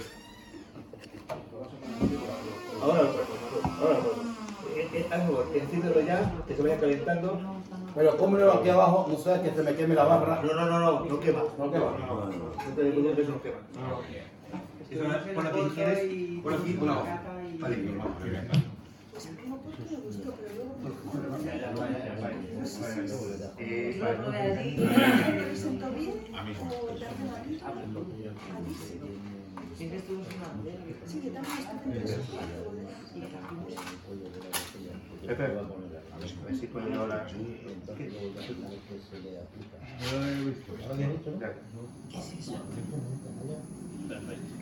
Bueno, Ya está, ya está, ya está. Ya está. ya, ya, déjalo, déjalo. Ya está. Bueno, hemos traído una cosita para terminar esta, esta casa fantástica y vamos a hablar de una zona y cómo se elabora este tipo de vinos. Vamos a probar un Oporto, ¿vale? Vamos a probar el vino más famoso de, de esta zona y además de una bodega espectacular que es eh, Quita de Noval. Porque realmente hay que tener mucho cuidado a la hora de comprar o a la hora de tal. Hay bodegas top. Esto, sería como un Ferrari de, de la zona, ¿vale? Si hay tres o cuatro bodegas en los puertos, son, son para mí es eh, Paylors, otra es Fonseca, otra es Quinta Noval, otra es Grahams, Nipor, pero bueno, esta es, para mí es una de las, más tradicionales y de, voy a decir que es un Ferrari, espero que luego os guste. ¿Cómo se elabora el vino de Oporto? Para empezar, la zona de Oporto no tiene viñedo, ¿vale? Esto es un artilugio que en Madrid solo tenemos 5 o 6 personas, yo fui de los primeros, junto con José López Zamora de Salacaín. De hecho, la primera vez que este, Cuidado que hay un chino en la sala, hay un chino en la sala que lo ha copiado ya, que te lo copió el primer día que lo trajiste. Ah, y, y- Un chino de Extremadura. y- y- Un chino de Extremadura. Ah, y lo, y, lo- tienes ya hecho. Joder, pues se lo ha has pedido. No, pero no tengo este artilugio, es un artilugio rústico. Vale, vale. Exacto. Bueno, ha salido un no, chino de pero ahora, lo, ahora, ahora lo grabas, eh, Rigoberto. Es, es bonito que comentemos esto. Eh, yo este ya tengo mucho cariño, porque para empezar, este está hecho por unos, no- no- un herrero, no es un orfebre. Eh, Un herrero, de toda la yo, vida. Yo tengo dos en mi casa. Uno, no sé dónde lo tengo, Ah, muy de, bien. de tantas cosas que tengo. Y me lo, re- me lo regaló. Déjame que vaya un día a hurgar a tu casa. Eh, están apareciendo días cosas muy raras.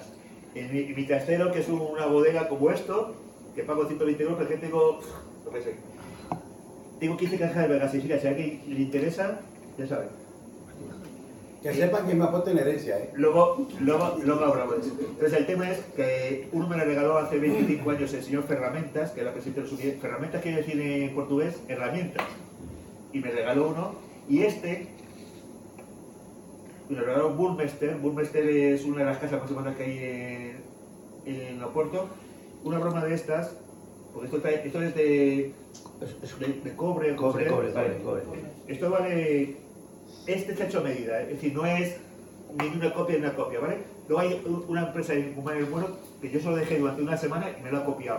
A mí me da igual, aquí ponía Burmester, esto me lo regalaron. Esto vale más de mil euros, pero es de menos. Esto se ha elaborado, elabo- eh, está hecho para, para degollar una botella llamada Oporto Vintas.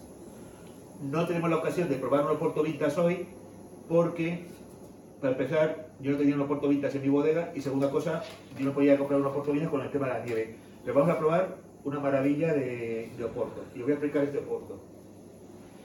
Si vais algún día, vamos a bajar un poquito, aunque, no, ver, Perdona, ¿Porto Vintas qué es exactamente? Ahora os lo explico. Ah, vale. Os lo explico ahora. Eh, porque este, este vino hay que disfrutarlo. Entonces, eh, la zona- si alguien va algún día a Oporto, en Oporto no hay viñedos. Oporto es una ciudad. ¿Habéis estado en Oporto? Sí, sí. Eh, Yo hay, una- hay- en la desembocadura del río Duero, Foz, me encanta esa zona, y hay una tienda de vino fantásticas. Pero no hay viñedo, aunque es una ciudad antigua. Ojo, Oporto, las bodegas de Oporto no están en Oporto, están enfrente, Vilanova de Gaia, ¿vale? Y Además hay un puente, no sé si se llama Rábida o todo, que lo hizo Eiffel, ¿vale? Eh, para empezar, Oporto no tiene, no tiene y no hay bodegas. Las bodegas están enfrente porque ahí se crearon las bodegas y de ahí, se- ahí se creó una ciudad donde vivían los, los curritos, Vilanova de Gaia. El viñedo de Oporto, o la región del Alto Duero, me gustó, me gustó es- esa presentación, pero vuelvo a decir, dejar el email que lo voy a mandar porque vale la pena ver esa aplicación, está pegando a Zamora. Y eso se llama el Alto Duero, ¿vale? Entonces, el río Duero, que es un río... Yo en el tema vitivinícola de la, de la zona de Europa del Sur creo que es el más importante porque tenemos con la Ribera del Duero, Toro, eh, Oporto, ni el Guadalquivir tiene eso, ni el Ebro, bueno, el Ebro dicen los catalanes o alguna zona de Aragón, pero no, aquí la Ribera del Duero le da mil vueltas a eso y el Oporto por la historia, ¿no? Es un río con mucha vida y en su día fue un río con mucha vida porque eh, Era marítimo, transitable. efectivamente había barcos, ahora se hicieron, se hicieron cosas de electricidad y ya no se puede, no se puede transitar, pero antiguamente se, se, se- se mandaban las barricas de vino desde el Alto Duero a Oporto y luego barcos se llaman rabelos, Sí, los sí, sí. ¿de acuerdo? Entonces el tema es, importante es, eh, ¿dónde está la, la zona de origen de Oporto? Está pegado con España, ¿vale? Se llama el Alto Duero. Y está dividido en tres zonas. El Baiso, el Baiso que quiere decir bajo, el, bajo, el Ba- Baiso Corgo, el Cima Corgo y el Douro, Douro Superior. Los mejores viñedos están en el centro. ¿Por qué están en el centro? Porque el Marqués de Pombal, cuando hizo el año 1656 la de origen, delimitó esa zona. Y en esa zona es donde hay, el terreno está, eh, hay más altitud, hay más esquistos, más pizarra, porque el vino no solo es la uva, es muy importante la insolación y muy importante también el terroir, el suelo, ¿vale? Porque ¿qué hacen los esquistos? Es una zona muy húmeda. Los esquistos, lo- esa pizarra lo que hace que por la mañana ah, el sol, esa piedra se calienta y para la noche ese calor lo transmiten a la planta, ¿vale? Entonces, mucho mejor para hacer un vino y además cuanto el, viñe- cuanto el suelo sea más pobre, la viña tiene que trabajar más la raíz y mucho mejor, es decir, como que hay más competencia. Donde hay mucha humedad, ar- arcilla y por ahí, son vinos muy... lo que pasa en la mancha, seamos sensatos.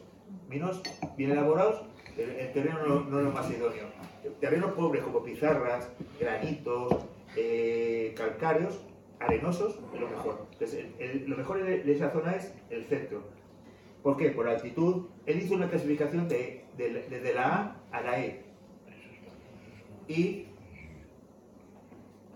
la, la categoría de esto está por lo siguiente. Localización del viñedo, altitud, exposición al sol, naturaleza del terreno, el suelo, que haya mucha piedra, inclinación, por supuesto, para que vaya. La inclinación lo que nos va a proteger de vientos, de variedades, porque el vino de Oporto no está hecho de una variedad, este vino está hecho de cinco variedades. Aquí habrá una variedad que le dé color, otra variedad que le está dando acidez. Eso es lo bueno. Los grandes vinos del mundo no son de una variedad. Solo hay una zona que, que sí que es Borgoña. Pero los grandes vinos del mundo se elaboran con cuatro o cinco variedades. Por eso en España no podemos hacer un, un gran vino monovarital. Los buenos vinos de Rioja están hechos con tempranillo y graciano. ¿Tempranillo solo? No, pues le falta potasio, le falta producciones muy pequeñas, pocos rendimientos y edad de la viña. Eso son lo- lo que delimitó el Marqués de Pombal. ¿Vale? Y él dio una puntuación de la A a la F. La A es 1200 puntos, la F 200. Quiere decir que los grandes viñedos están en clase A, en el centro del Duero. ¿Vale? Por eso aquí lo tendréis con mucho gusto. Gracias. ¿Cuál es la producción para hacer este vino? 55 hectolitros por hectárea, que son 7.500 kilos. Una producción muy... Lo que se intenta aquí es coger la uva ya pacificada, una uva ya... ¿Vale? Los terrenos aquí en Oporto, en la zona de... Están, los viejos son en, en- en, en bancales y los nuevos viñedos están en espaldera. Los bancales van, van a ser siempre vi- viñas al suelo y van a- en terrazas, efectivamente. Muy bien. Variedades para hacer vinos blancos, de Oporto. O- El Oporto se puede hacer blanco y tinto, ¿vale? ¿Cuál es el más reconocido en Portugal y en el mundo? El tinto. ¿Sabéis para qué sirve el...? Ojo, una, cosa, una, una pregunta importante. Hay, hay, opor, hay, opor, hay oporto, Manolo, por favor. ¿Hay oportos, ¿Hay oportos tintos secos? ¿Sí o no? No, Porque normalmente son dulces. dulces. ¿Hay oportos blancos, secos y dulces? Es que, sí. es que blanco no lo he visto nunca. Sí, porque has probado poco. Entonces, los recetas hemos tenido. Si tú vas ahora a, un, a una bodega de Oporto, lo primero que te pagan, tienes que pagar 20 o 30 euros por la visita, luego pasas por, por caja para que te den dos o tres botellitas, y te ponen una atención. Una atención que te dan a probar un Oporto blanco, que lo llaman Oporto Tonic, que llamas Oporto y tónica. Es como un refresco. Oporto Tonic. sí, Un sí. remojito, Sí, sí. por decir así. Y un oporto gracioso, fresquito, vale, y a lo mejor te vale la visita 20 euros para las dos botellas, 50-60 euros. Hay oportos blancos, secos y dulces. El, el más dulce se llama lágrima, en blanco. Sin embargo, el oporto tinto siempre es dulce. El oporto blanco se puede hacer con la malvasía, folgaso, bubello. No es nuestro caso. Nos, inter- nos interesa el tinto. El tinto se elabora con tauriga nacional, tinto cao, tauriga francesa, tinta rorígera tempranillo, tinta barroca, hasta 13 variedades. Lo normal que lleve 5. Pero aquí una cosa importante, antes de empezar a catar este vino. Eh, la elaboración del oporto. El oporto se coge la uva muy tarde, en septiembre-octubre, donde la uva ya está pacificada, y se fermenta en Piñao. Piñao está pegado a Zamora, ¿vale? Y allí, en mucho septiembre-octubre, en el mes de abril, se bajan los vinos, eh, antiguamente se bajan en los, en los rabelos, ahora se bajan en cisternas, a Oporto, porque empieza a hacer mucho calor en, en Zamora. Y se bajan al, al nivel del mar, porque hay una temperatura mucho más liviana para envejecer, la crianza. Y los soportos se envejecen en barricas grandes, se llaman pipas, que son como las botas jerezanas, poquito más grandes y suelen ser viejas. Porque lo que se intenta es que haya poco aporte de madera al vino. Aunque ahora vamos a ver las diferentes tip- tipicidades, ¿vale? Entonces, se baja allí y ya se deja envejecer. Hay dos tipos de envejecimiento en Oporto. Los envejecidos en, en- en pipas, en envase de madera, y los que tienen poco envejecimiento en, madera y se envejecen en botella. En- en madera, o- ojo, una cosa importante. ¿Cómo se queda este vino, este vino dulce? Porque en el momento de la fermentación, cuando está fermentando, se le añade un alcohol de 70 grados. Eso se llama Holanda. ¿Sabéis de dónde es el alcohol ese? De la Mancha, de Tomelloso. Ostras. Sí, sí. El tomelloso es donde se elabora el brandy de Jerez. Luego se baja a Jerez a envejecer. Entonces, cuando se está fermentando, está ebulli- ebulliendo eso, se le mete un alcohol, la levadura ya no puede actuar y se queda el- el producto se queda dulce. Por eso, cuidado, cuando estamos en la Unión Europea, hay dos, categorías. España y, y España, España y Portugal entraron a la, a la par. Vino generoso. Vino generoso en España es vino seco. Y es Jerez, Montilla Moriles, Huelva y algo aquí en la zona de Rueda. Fino, manzanilla, oloroso, palo cortado, ¿vale? Cuando decimos viño generoso, es Oporto, Madeira, Carcabelos y Colares, vinos dulces. ¿Qué, qué se diferencia?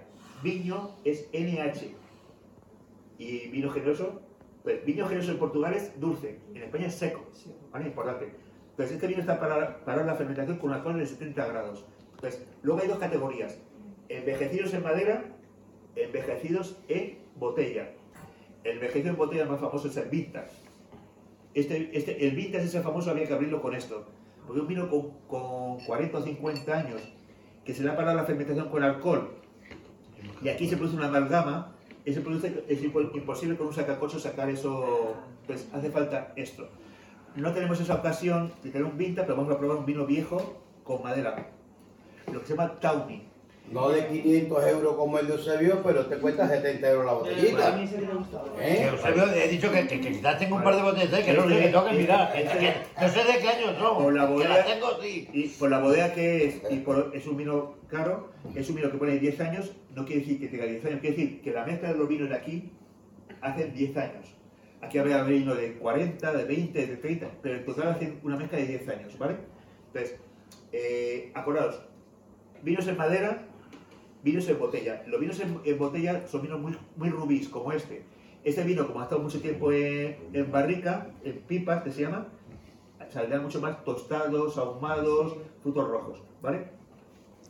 Y no vamos a hablar más porque... El no- sistema, Cuando- una pregunta, en los de Oporto es un poco como los de Jerez, ¿no? Que van así como... No, no, no, no, no, no. No, eh, la crianza de Jerez es crianza dinámica, se llama crianza, eh, está la crianza bajo velo, luego la crianza dinámica, es decir, las botas que están pegadas, pegadas a- al suelo Las soleras. se van, se van, se van, se van rellenando con las criaderas. Esto es crianza oxidativa todo. Es decir, es, eh, es diferente. Y estamos hablando que es un vino dulce. Esto se llama, entre comillas, más un tipo Pedro Jiménez. Vale. Pero el Pedro Jiménez es uva blanca, esto es uva tinta, ¿vale? El Pedro Jiménez también es un vino que se le ha metido alcohol, alcohol vínico. Aquí se, aquí se ha parado la fermentación con un alcohol de 70 grados y estamos, vamos a probar un vino con 19 grados y medio de alcohol, pero tiene una temperatura muy buena de, de temperatura. Entonces, Don Te quería Javier. preguntar otra cosa. Yo Por cuando favor. estuve- ah, no, No, no, no, no, Perdón, no, perdón. no, no. Yo- Cuando estuve en Oporto había una cosa que me volvía loca con los tipos de vino, que era el, el, el Tawny este, luego estaba el. Rubí... Claro, o claro. sea, este es un... Vale, me, me permites. sí. Eh, por eso me hubiese gustado haber tenido una, una pantalla y... Me da culpa. No, no pasa nada. Eh, tenemos ni agua. yo, yo, yo, por favor, os doy mi presentación. Esto es un Tawny. Sí.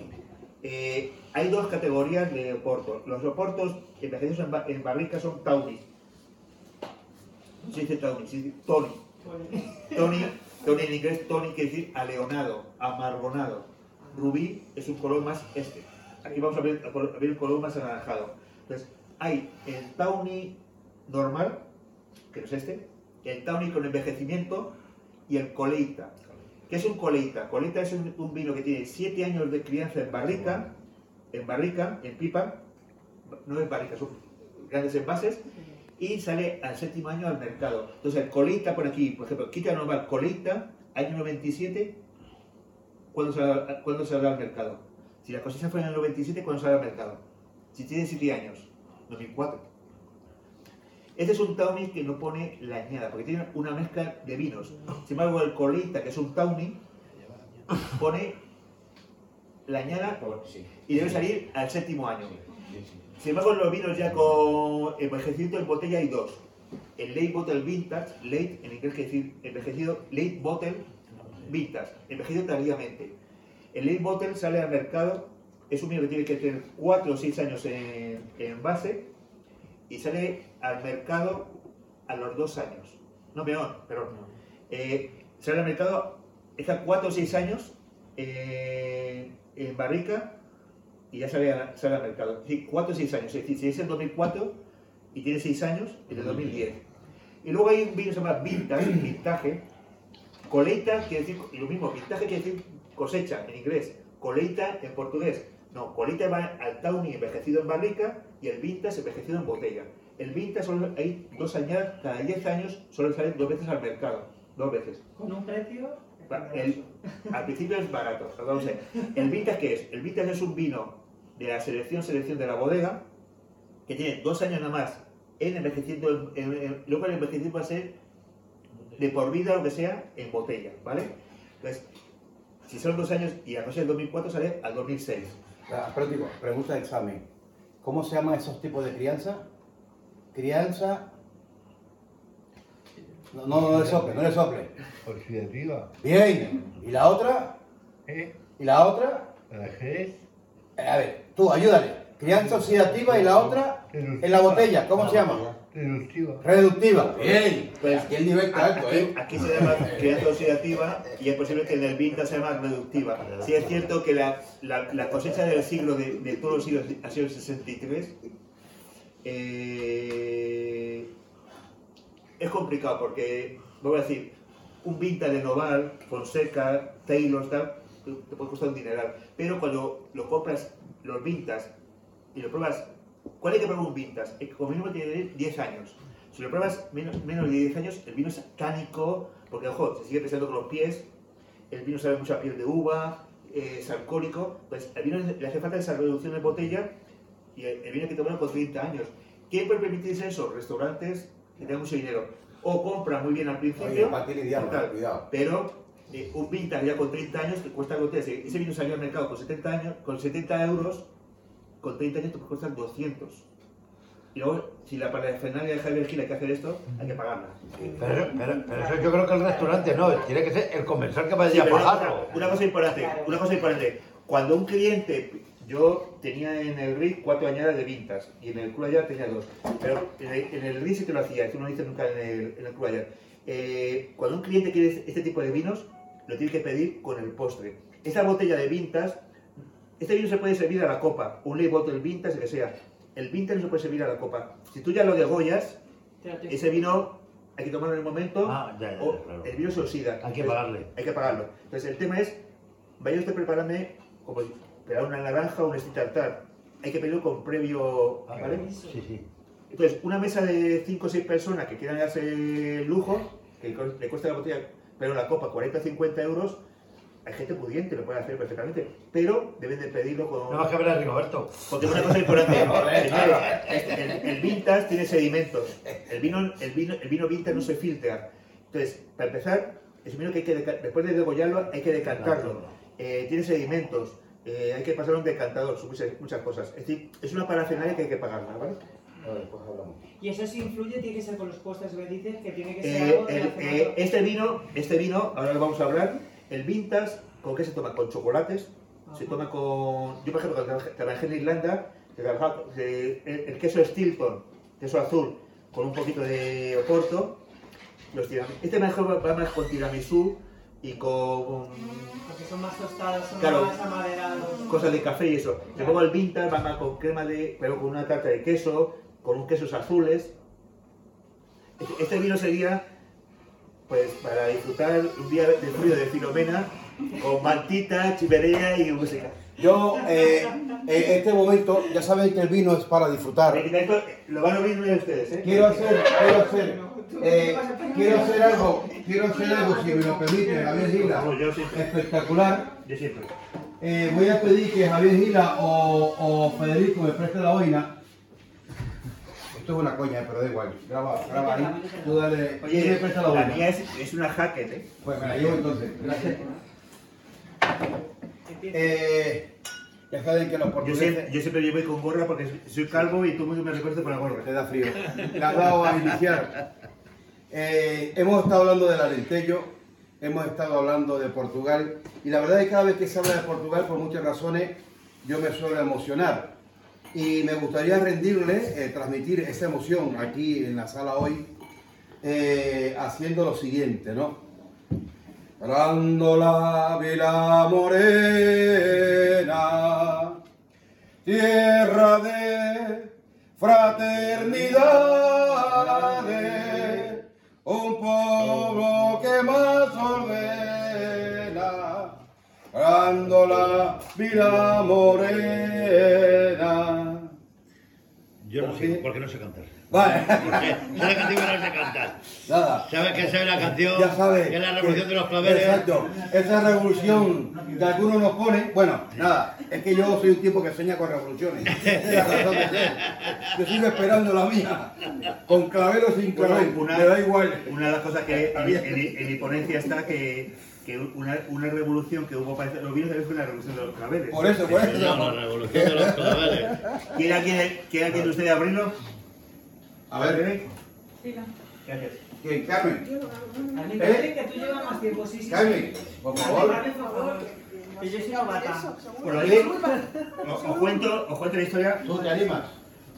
Os cuento la historia. Federico. No, no, no, no. Bueno, os cuento la historia de eso. Eusebio. Yo lo voy a ver en mi casa. Eh. Eusebio, quiero ver yo eso que me-. Eh, este vino, exactamente no este, pero vamos a poner un vino viejo como este.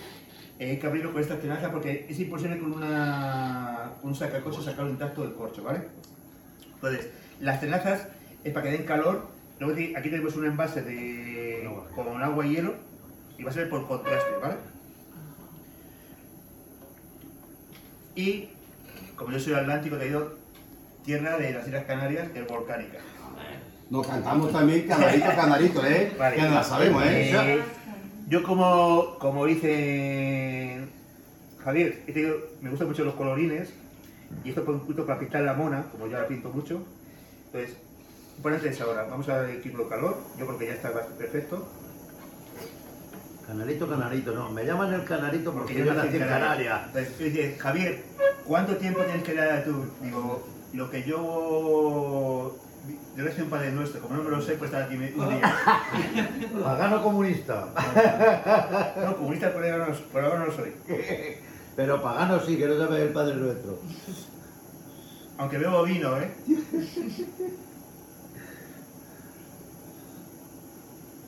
Dice Antonio Sevilla, un gran amigo tuyo, que te saluda. Antonio Sevilla, sí señor. Sí. El, el- el alto. El alto. el pequeñajo. el punto Exacto. el punto de ahí. Pues vamos a ver si es suerte.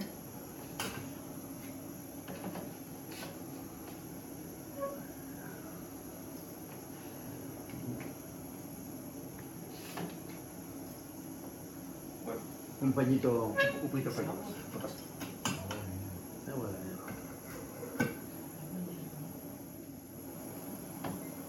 Javier, yo creo que si coges un, un pañuelo haces. Vamos a ver, es que ¿sabes qué pasa? Que a lo mejor Está hemos, poco estado, rojo. hemos estado hablando, se ha derretido hielo. Sí. Vamos a, vamos a ver. Tiene que salir perfecto. Esto se puede hacer con una pluma, con un pincel y esto de un contraste. Pasa que yo creo que sea, que sea eh, eh, he metido ahora el hielo tarde y sea, pero bueno, pasa nada, ahora lo, lo intentamos. Vamos a el directo lo que tiene.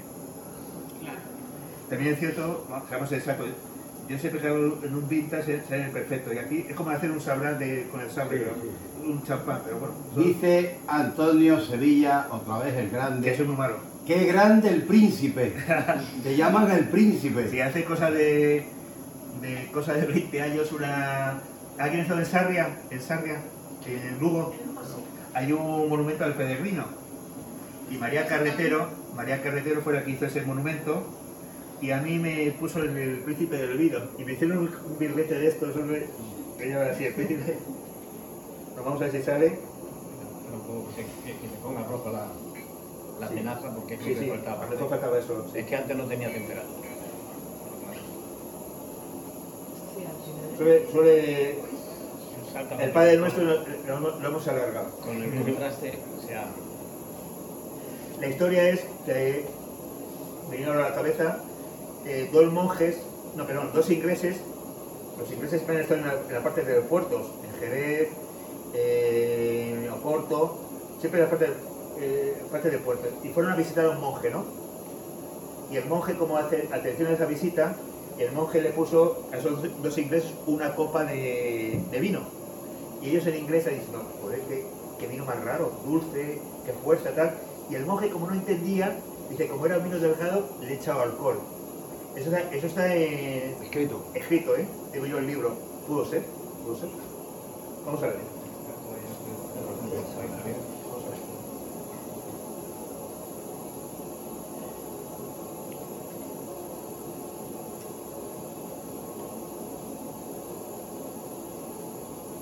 La botella de vintas, el cuello es un poquito más ancho, ¿vale?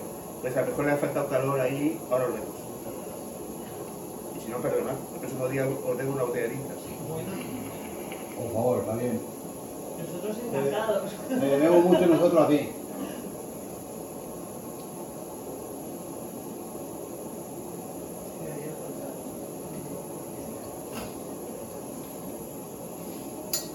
Ya. Ya. Ahora sí. Sí, sí, ahora sí.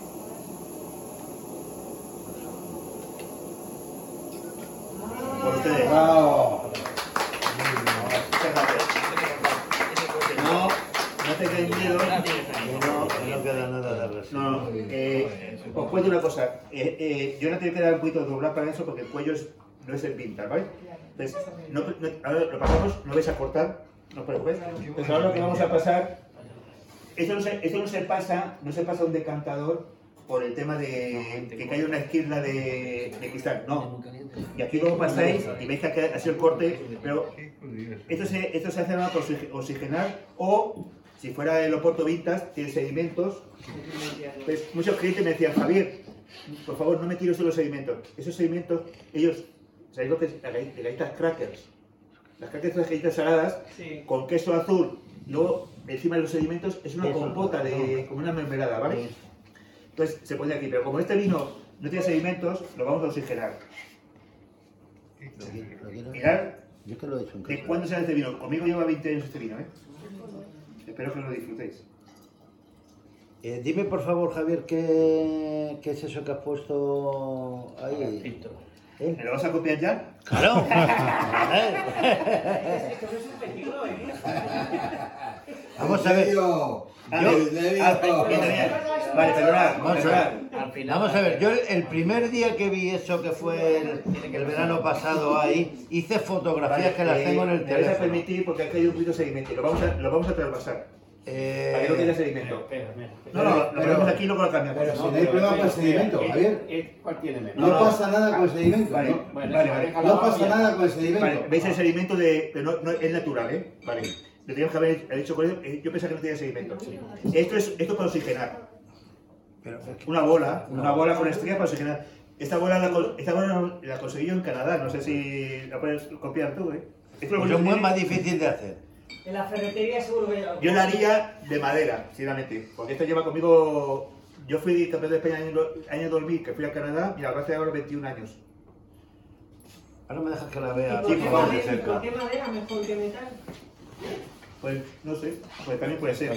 Lo bonito es que va por los laterales. Claro. Sí, sí, bueno, no, no, pero digo la bola. No, pero mira, No, no, una cosa que miráis, por favor, y, y voy a decir, no es la botella idónea, eh, eh, esto es- va perfecto aquí, no, no tiene ningún... No no, no, no, no, no no. tiene nada, ¿vale? No te queréis miedo. Sí es cierto que la botella Vintas lleva aquí una, una, una cosa y va perfectamente, pero bueno, así, así, así, así lo hemos visto, ¿vale? Y ajusta la pena. No quiero mancharle el mantel aquí a, a nuestro amigo. Por favor, si el Paco tiene que servir, está servir, digo yo. Ay, ahora me dejas que voy lo a vea probar con eso. vuestro permiso primero. Claro. Voy a decir, este color es de oxidación. De mucha, de- este, este ha estado mucho tiempo en barrica y lleva conmigo 20 años. Pero bueno, lo malo es probar un vino viejo de Oporto, ¿vale? Y por vosotros.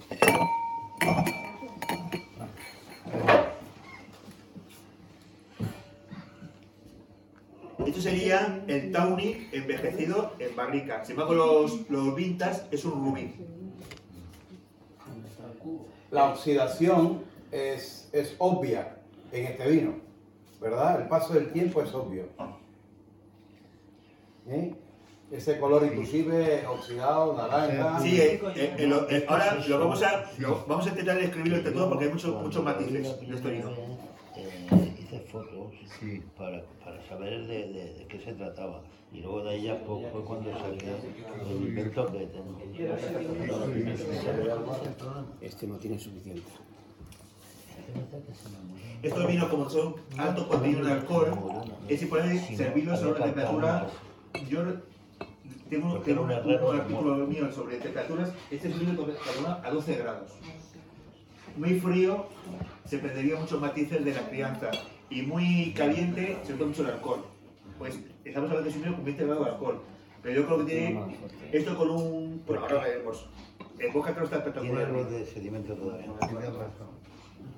Pero el sedimento es muy fino. Este, este colador lo bueno que tiene, mirad, mirad este, este colador lo bueno que tiene, me gusta mucho este colador que es alemán, porque va por, va por los laterales, por los... Sí. Sí. pues va- Pero a, de- a vez que filtra, filtra el, el depósito, eh, oxigena. Mira, mira, mira, mira, ¿lo Sí, ves? sí, sí, lo veo, lo veo, lo veo. Pero de todas maneras, Eso, eso, eso más fuerte, Manu. Sí, pero es que está cayendo ahí. No, pero ahí se va a quedar, eso se va a quedar ahí. eh, eh, eso es- pero de todas maneras, mi pregunta es, estos son sedimentos naturales, que esto Sí, no es eso malo. es, eso es, eso es piel de uva, no es Vale. nada, aquí no es nada malo. Exacto. Pero, pensad una cosa, cuando probando un vino eh, de Oporto envejecido en barrica, aquí van a salir más los matices de reducción y oxidación más que la, la fruta, ¿vale? Aquí va a parecer que en, en catas ciegas, oye, estoy probando un brandy. Que si creo que lleva 20 grados de alcohol, pero luego en boca va a ser que tiene unos matices y... No, pero de todas maneras, ¿sabe? A mí me da olor a, Pasas. A pasas. Sí, la pasa. Pasas, La uva. Eso es lo de la uva de, de que- toda la vida que abres en Navidades, esas uvas pasas. Este vino, este vino, este vino es seguido para tomárselo con un puro. Ahí me lo has quitado de la boca. Eh, es- este vino, el, el Tawny, el Tawny- este Tawny en sí, es para tomarlo con un puro. Sin embargo, el, el, el vintage es para tomarlo más con chocolates. Este es para tomar, ojo, también va con chocolate muy bien. Un tiramisú o una tarta de frutos secos. Pero esto con un puro es el idóneo. Y con un libro de poemas. Hombre, es un vino, ¿Eh? Un libro de es un vino de argumento, es un vino que os parece el vino. Espectacular. Me parece mucho al, al vino que hemos hablado antes, al Sansón. ¿Quiénes no se acordarás del, de los vinos de Como no veas, era un, era un vino quinado, Quinado? era Quina Santa Catalina Sí, o Sansón. Sansón. Yo era, yo era, yo, yo eso lo tomé tarde porque yo soy muy delgaducho, yo como soy canario tomaba mucho gofio, canario, gofio con leche de cabra, ¿vale? Lo he comido alguna vez. Pero el Sansón también lo tomé, Clínica Santa Catalina, Claro. eran vinos quinados, eran vinos fortificados. Esto se llama el vino fortificado, pues se añadido alcohol. En inglés se dice fortify, add, es decir, añadir algo. Pero ojo, el- la frescura que tiene el vino, el vino es, es un vino que ti- tiene 20 grados de alcohol, pero ojo, el vino es fantástico, ¿eh? Javier, Esta, esta era la sorpresa de hoy. No, no, Que yo dije, hay una sorpresa, yo no le dije a nadie qué era lo que había. Mira, mira, ahí, y esto es un ahí- regalo. ahí sí que está disfrutando de eh, porque, su... porque sabe, porque sabe, es un hombre copa. Exacto. Eh, este es un regalo que Javier quería hacernos también hoy. eh, aparte de toda la exposición está No, pero el que quiere las, exposiciones yo se las paso con todo gusto, que me mande un email y yo se las paso. Lo mí me gusta ver fotografía, pero bueno, es, es el tema, introducirnos un poquito de Portugal, un poquito... Y esta copa yo creo que es una copa de sobremesa, de, de fruta, de... Javier, Dime. primero felicitarte No. por la exposición, genial.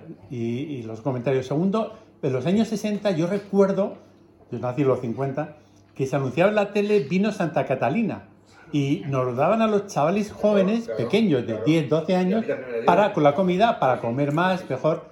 Eso no generaría adicción, porque a mí no me generó y lo he tomado. Eh, te cuento, te cuento, te cuento...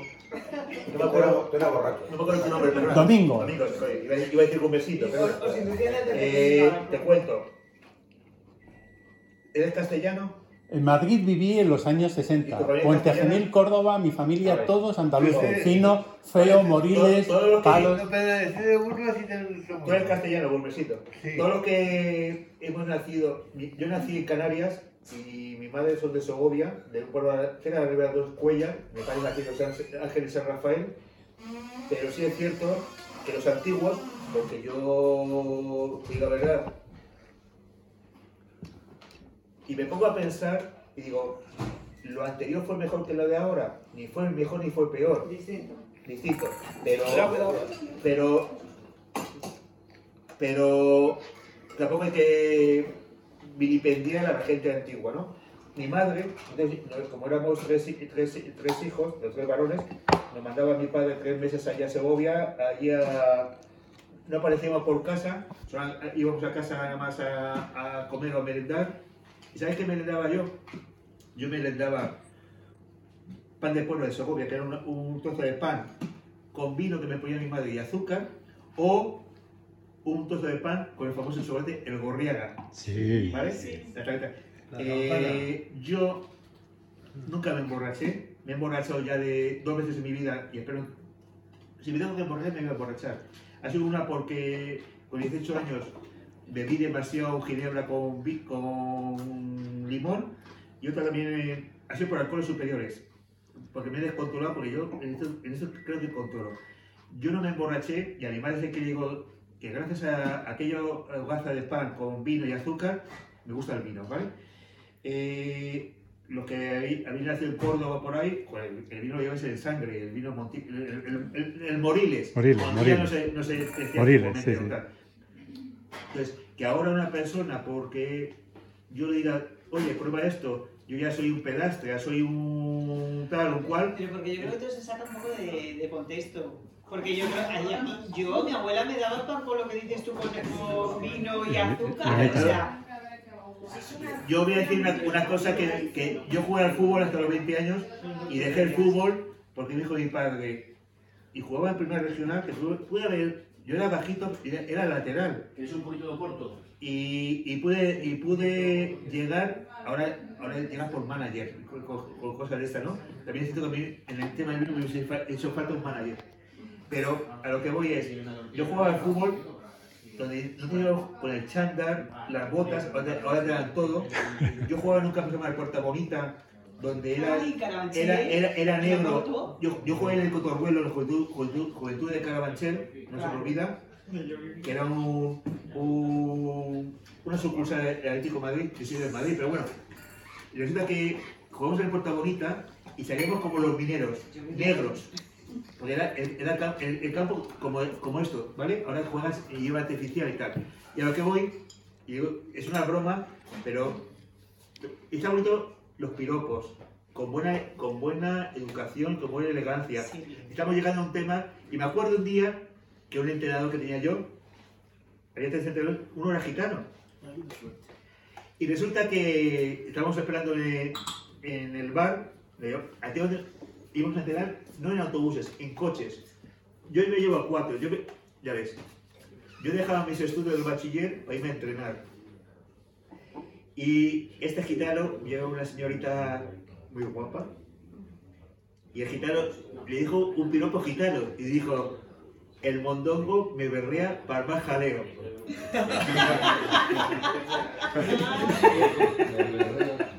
La chica salió corriendo. Vale.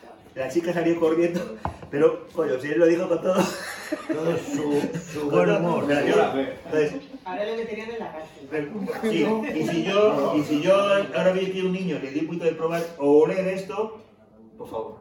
Si mi madre, yo con- me acuerdo perfectamente que tendría 7, 8, 9, 10 años, yo ya probaba vino con azúcar, y con- porque el vino era un alimento, era una manera de... Pero yo creo que era una cosa, de o sea, era una, o sea, es una cultura que pasa que ahora con todo esto se ha puesto todo, todo muy sensible y la gente está demasiado sensibilizada con todo. Perdona, yo, yo, yo, Pero a mí me yo, yo, estoy- con gripe y ¿sabes lo que hago? Porque no tomo ningún medicamento. Ginebra y una copa de, de coñac cuando estaba constipada mi madre, con 12 años. Con las reglas, Sí, sí, sí. ahora son pastillas, pero antiguamente yo con las reglas, los dolores de regla era una copa de ginebra. Y mi madre no me estaba alcoholizando. O sea, hoy en día a lo mejor le puedo hasta denunciar. Había, La saca en, el tema de en el tema de las mujeres ha habido cosas también muy extrañas, porque decían, tú no, en el tema de, eh, cuando tienes las reglas no puedes entrar en, en la fermentación del vino, que lo, había cosas... Y tampoco podía hacer mayonesa que se cortaba.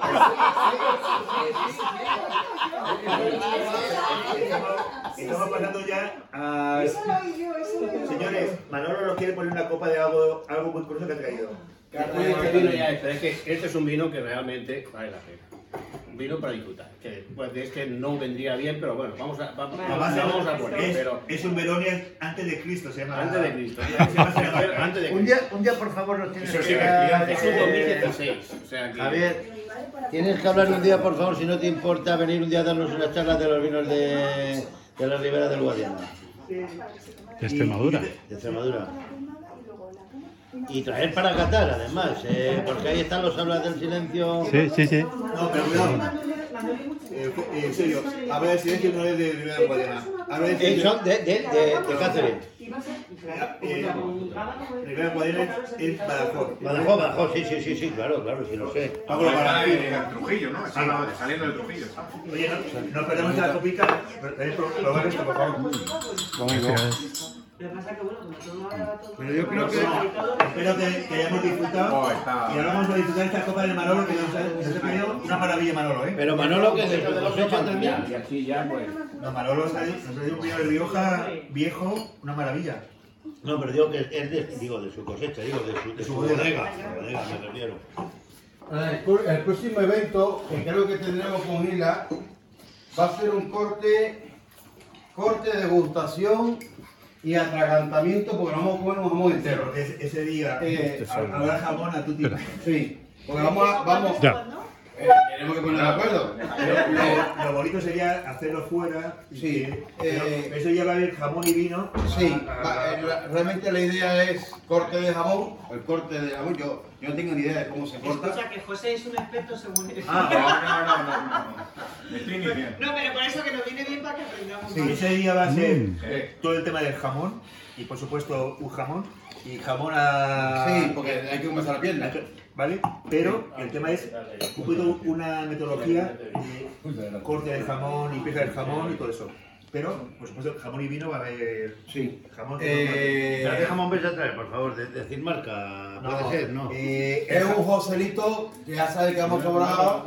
Yo creí que iba a decir Pero Pepito, Joselito, Joselito, que hemos traído de Cuba. Eh, yo, yo ahí no me voy a meter si es un jamón X o tal, porque eso es...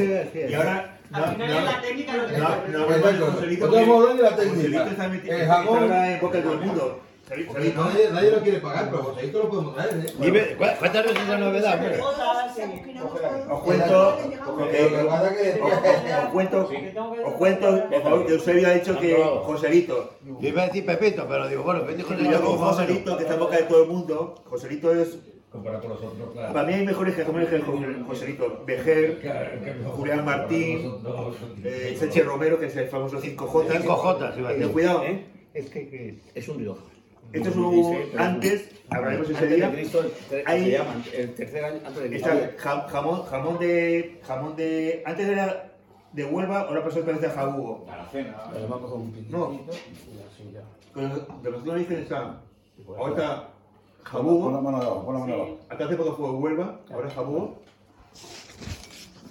Valle de los- Valle de los Pedroches, de Córdoba, que para mí son los mejores jamones. ¿Y Montanche no? ¿No te gustan los de Montanche? No, Montaña no se- Montaña no se llama la zona, se llama Montaña es de, de esa Extremadura ¿Es de Extremadura? y Guijuelo, ¿vale? Y la única zona que me, me encanta del cerdo blanco es Teruel. Mm. El resto de jamones no tienen de origen. O sea que si como lo vino, tienes tu denominación de origen, el jamón ahí, ¿no? Como antes de, eh, antes de que ponemos el vino, volviendo al tema de Joselito, digo cuidadín porque ahora está en boca de todo el mundo. Joselito ha sido un testaferro de Cabello. Cabello es el, el, el, el alma mater de, de todo lo que está pasando en Venezuela.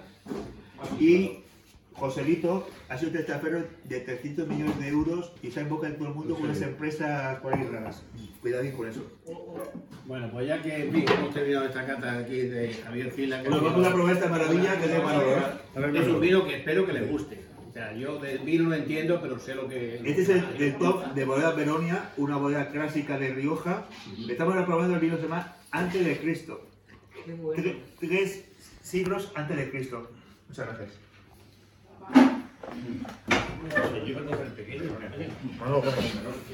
¿Qué os parece? Es impresionante.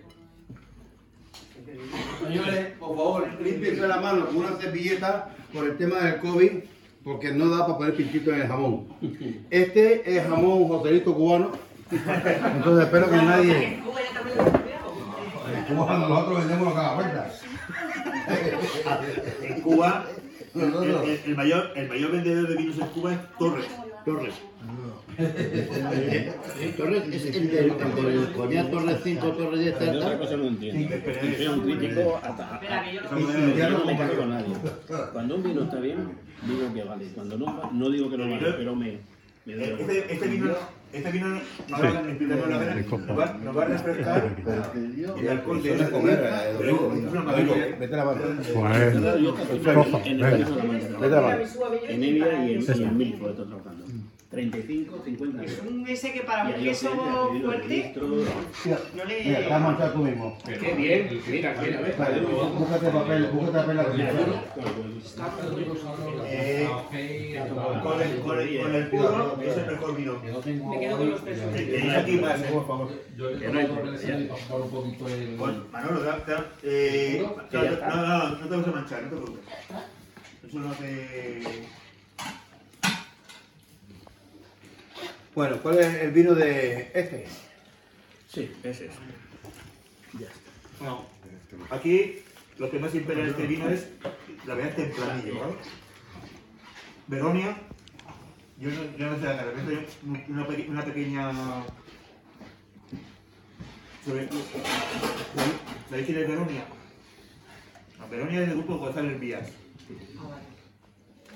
Es una bodega eh, pionera o una bodega de las clásicas. El clasicismo y la elegancia. Yo, las palabras me gusta el clasicismo, elegancia, finura. A alguien le gusta más la potencia y la elegancia, nunca va- la moda nunca va a pasar de, Tranquilo, ¿eh?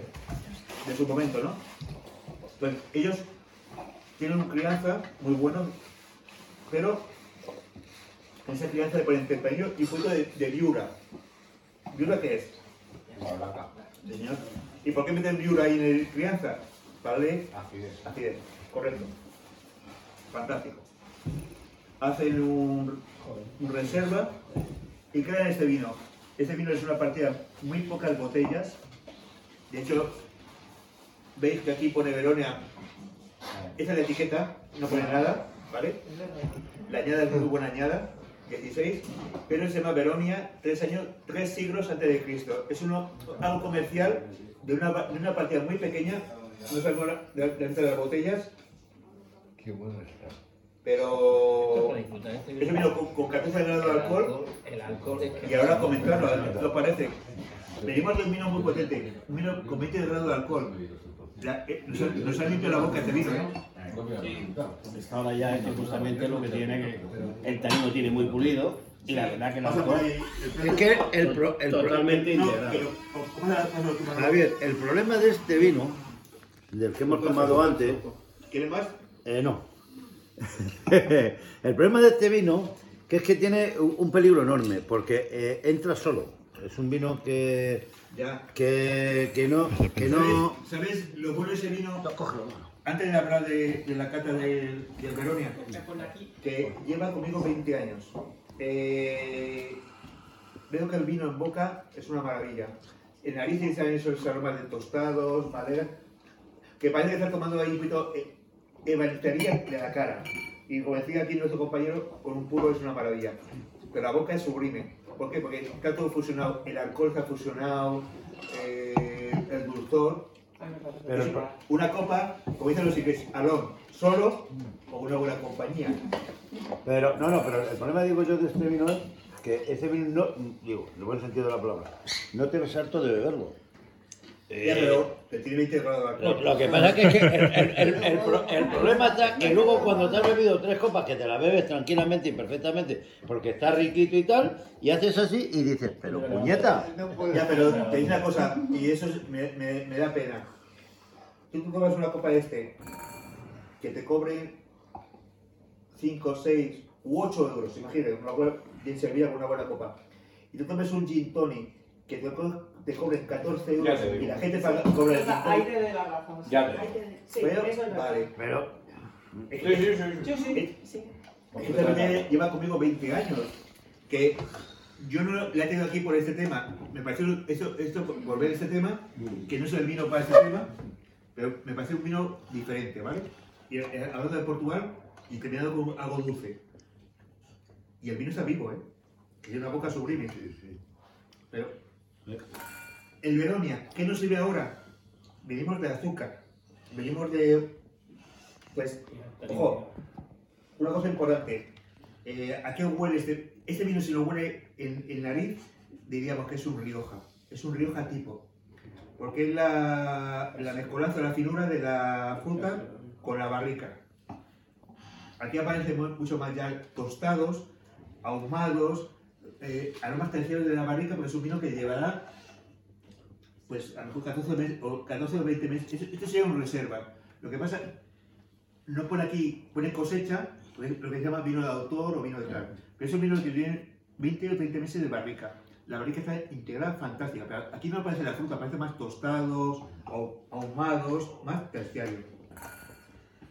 Creo que sí, ¿no? ¿Lo habéis oído? ¿Dónde se puede comprar, Javier, ese vino? ¿O Manolo? Que... Eh, a, a día de hoy, a día de hoy no se puede comprar esta añada. Esta añada ya, no debe estar, claro. Pero habrá. Pero- habrá ¿No una lo encuentras, ¿Cuántos años una Yo, yo hace tiempo. Oye, si, que- si- si queréis, un día. Se le está terminando. No, pero digo, ¿cuántos años hace que lo tenía?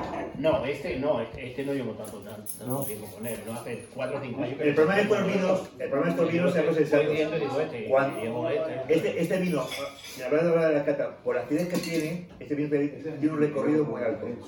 El problema de estos vinos, que son caros. Quiere decir, Sí, no sé. Sí, sí. este es un vino que salía, el mercado subía en 40 euros. Pero, 40, 50, por ahí. eh, que un día nos juntamos 20 personas y queremos hacer una cata por 20 euros y catar vinos viejos de Rioja, ¿qué podemos hacer? Para mí hay una cata que me, me encanta, es Contino o Barón de Sirel. El problema de estos vinos es cuando la botella es cara, ¿vale? Pues este vino 16, por ahora es joven. Lo bonito sería probado este vino del año 95 y te das cuenta lo sublime que es y lo que... Pero eso hay que pagarlo. Lo que hemos hablado del, Igai o del Tondonia o del Contino o de... Este vino tiene en bocas, si lo, lo, lo probáis, tiene una cosa muy importante, es la acidez que tiene. Entonces, también es un vino que va a aguantar el paso del tiempo. Pues un vino que aguantaría 8 años, 10 perfectamente. Es un vino muy franco, muy directo, es decir, que venimos de una bomba. Ahora te vienes una bombita, porque, porque, pues, este vino no se ha refrescado este por acidez, pero este vino se queda delgado con ese. Claro. Pero el vino de acidez eh, es un vino muy, no, yo no diría ligero, es un vino muy directo, muy fresco y un vino para disfrutar. Pasa que hemos probado este vino después de este, que es un vino que, que 5 grados de alcohol, azúcar, son muchas cosas. Es un gran vino, ¿eh? Ha valido para limpiar, de hecho, sobre todo se ha limpiado la boca, pues este vino se ha quedado, y es que ahora queda, te queda el sabor al vino tinto, que es lo que, Sí, sí. además, el clásico de Que, Rioja. que vemos este vino, que es un vino que para Es que, el que es un vino para disfrutar en el, en el tiempo. Ahí está. Es un vino está fantástico. Y yo diría que debería hacer falta a un año más. Sí, Un sí, año más, este- para este ver. aguantar 8 o 10 años perfectamente sin problema. Bueno, yo os anuncio a quien le no puede es- interesar, ya saben que mi campo es la publicidad. Eh, el, el ul- el próximo evento pensamos que puede ser el, jamón. Sí, sí, sí. Hay una cata pendiente que tengo que organizarla también, que va a ser sobre vinos del Líbano. No, cuidado, cuidado. Y hay una cata que ese día yo sí que quiero que os apuntéis porque va a ser la primera, y última, la primera y última vez que tengamos una cata de esos vinos con el mejor de los mejores. Va a venir una eminencia. Va a venir el Pope Francisco del Castillo. Va a, ir- Sí. va- va a venir a dar una cata de vino de Andalucía Occidental que va a ser Montella Moriles. y Wow. Jerez. Bueno, avísanos para. Francisco del Castillo para mí es, eh, yo conozco hace 30 años, yo diría que es el Pope. Y esa cata, lo, vinos que se van a traer de vinos de fino manzanilla, de Jerez y Monte de Moriles, vinos viejos tal, eso va a ser un órdago. Nada más que la persona que viene es un Pope ya. Sí, solamente escuchar a, a- Tú lo conoces, Domingo, porque le conociste aquí el día que vino Santi, eh, Francisco del Castillo, más. más conocido por Paco Castillo, ¿no? Es formador de formadores, Sí, pero, pero es, además es, es- es- una autoridad en el mundo de la gastronomía, del vino, de la hostelería, en fin, no de Madrid, de toda España. Eh, A, Pa- a Paco le han dado el premio, el premio Montilla Moriles, el haber, hecho la- el, haber- el haber hecho el artículo mejor que se ha hecho en la historia de España y de, sobre Alfredo Jiménez. Y es una persona que en vinos dulces y de licor es una eminencia. Escucharle es una eminencia, Paco. Pues a, a No, todos ahora sí te eh, eh, no, es sí diferido. Del jamón va a ser una cosa bonita Ah, te luego los paso. jamón y vino. Eh, no, es que, es que a Marcelino, ¿no? con- con- cortaremos jamón, pero vuestro plato Periscope no me permite porque hay poca cobertura. Yo siempre hablo con Periscope, pero no me deja. Dime, una, una cosa que a, a- a raíz de lo que has comentado, de lo de las ginebras y tal y cual, ¿tú no crees que el tema vinos hay poca... eh, Cultura. no así, comercializar más el que la gente, lo que tú has dicho, este vino que nos has dado, que es una pasada, sea, el comercializar el que tú, si te gastas un dinero en una copa, te lo gastes en este Ya, vino pero eh, y no en una ginebra que parece que muchas veces te ponen la ginebra que te están poniendo la frutería dentro. Cierto. Porque eso es una cosa Vale, que es que me sorprende, yo a veces pido y me echan el pepino, Bueno, me echan sé Tienes que tomar, tienes que tomar la Gin Monty. Tienes que tomar la Gin Monty, que además es me, una me quedé un ginebra. poco como sorprendida. Es una ginebra nacida esto. en Madrid, poca conocida, ha quedado entre las tres mejores Sí, London sí, Dry a nivel mundial. eh, y tenemos ginebras espectaculares, incluso en Madrid. Yo a lo que me refiero es que a una ginebra le tengas que potenciar a través de otros elementos. Al vino tú no le tienes que potenciar es- echándole... Es una pregunta que me gustaría que ahora con esta copa, que me parece, me me- me parece sublime, eh, yo le haría la ola, porque un vino que me, que me esté ahora limpiando, me esté disfr- esté disfrutando con él, como dos. El tema de- del vino.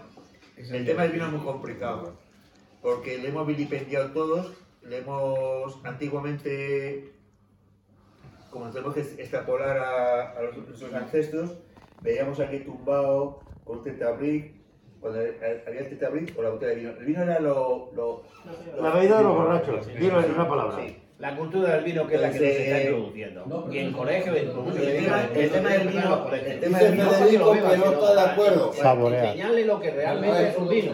No para que lo vean, para que lo Espera, vean. No, eh, dice, no era más fácil. No, vamos a ver, yo me acuerdo de, de mi padre, mis abuelos, estoy hablando de los años 70, Bien, bien. que se llevaba el vino por cajas.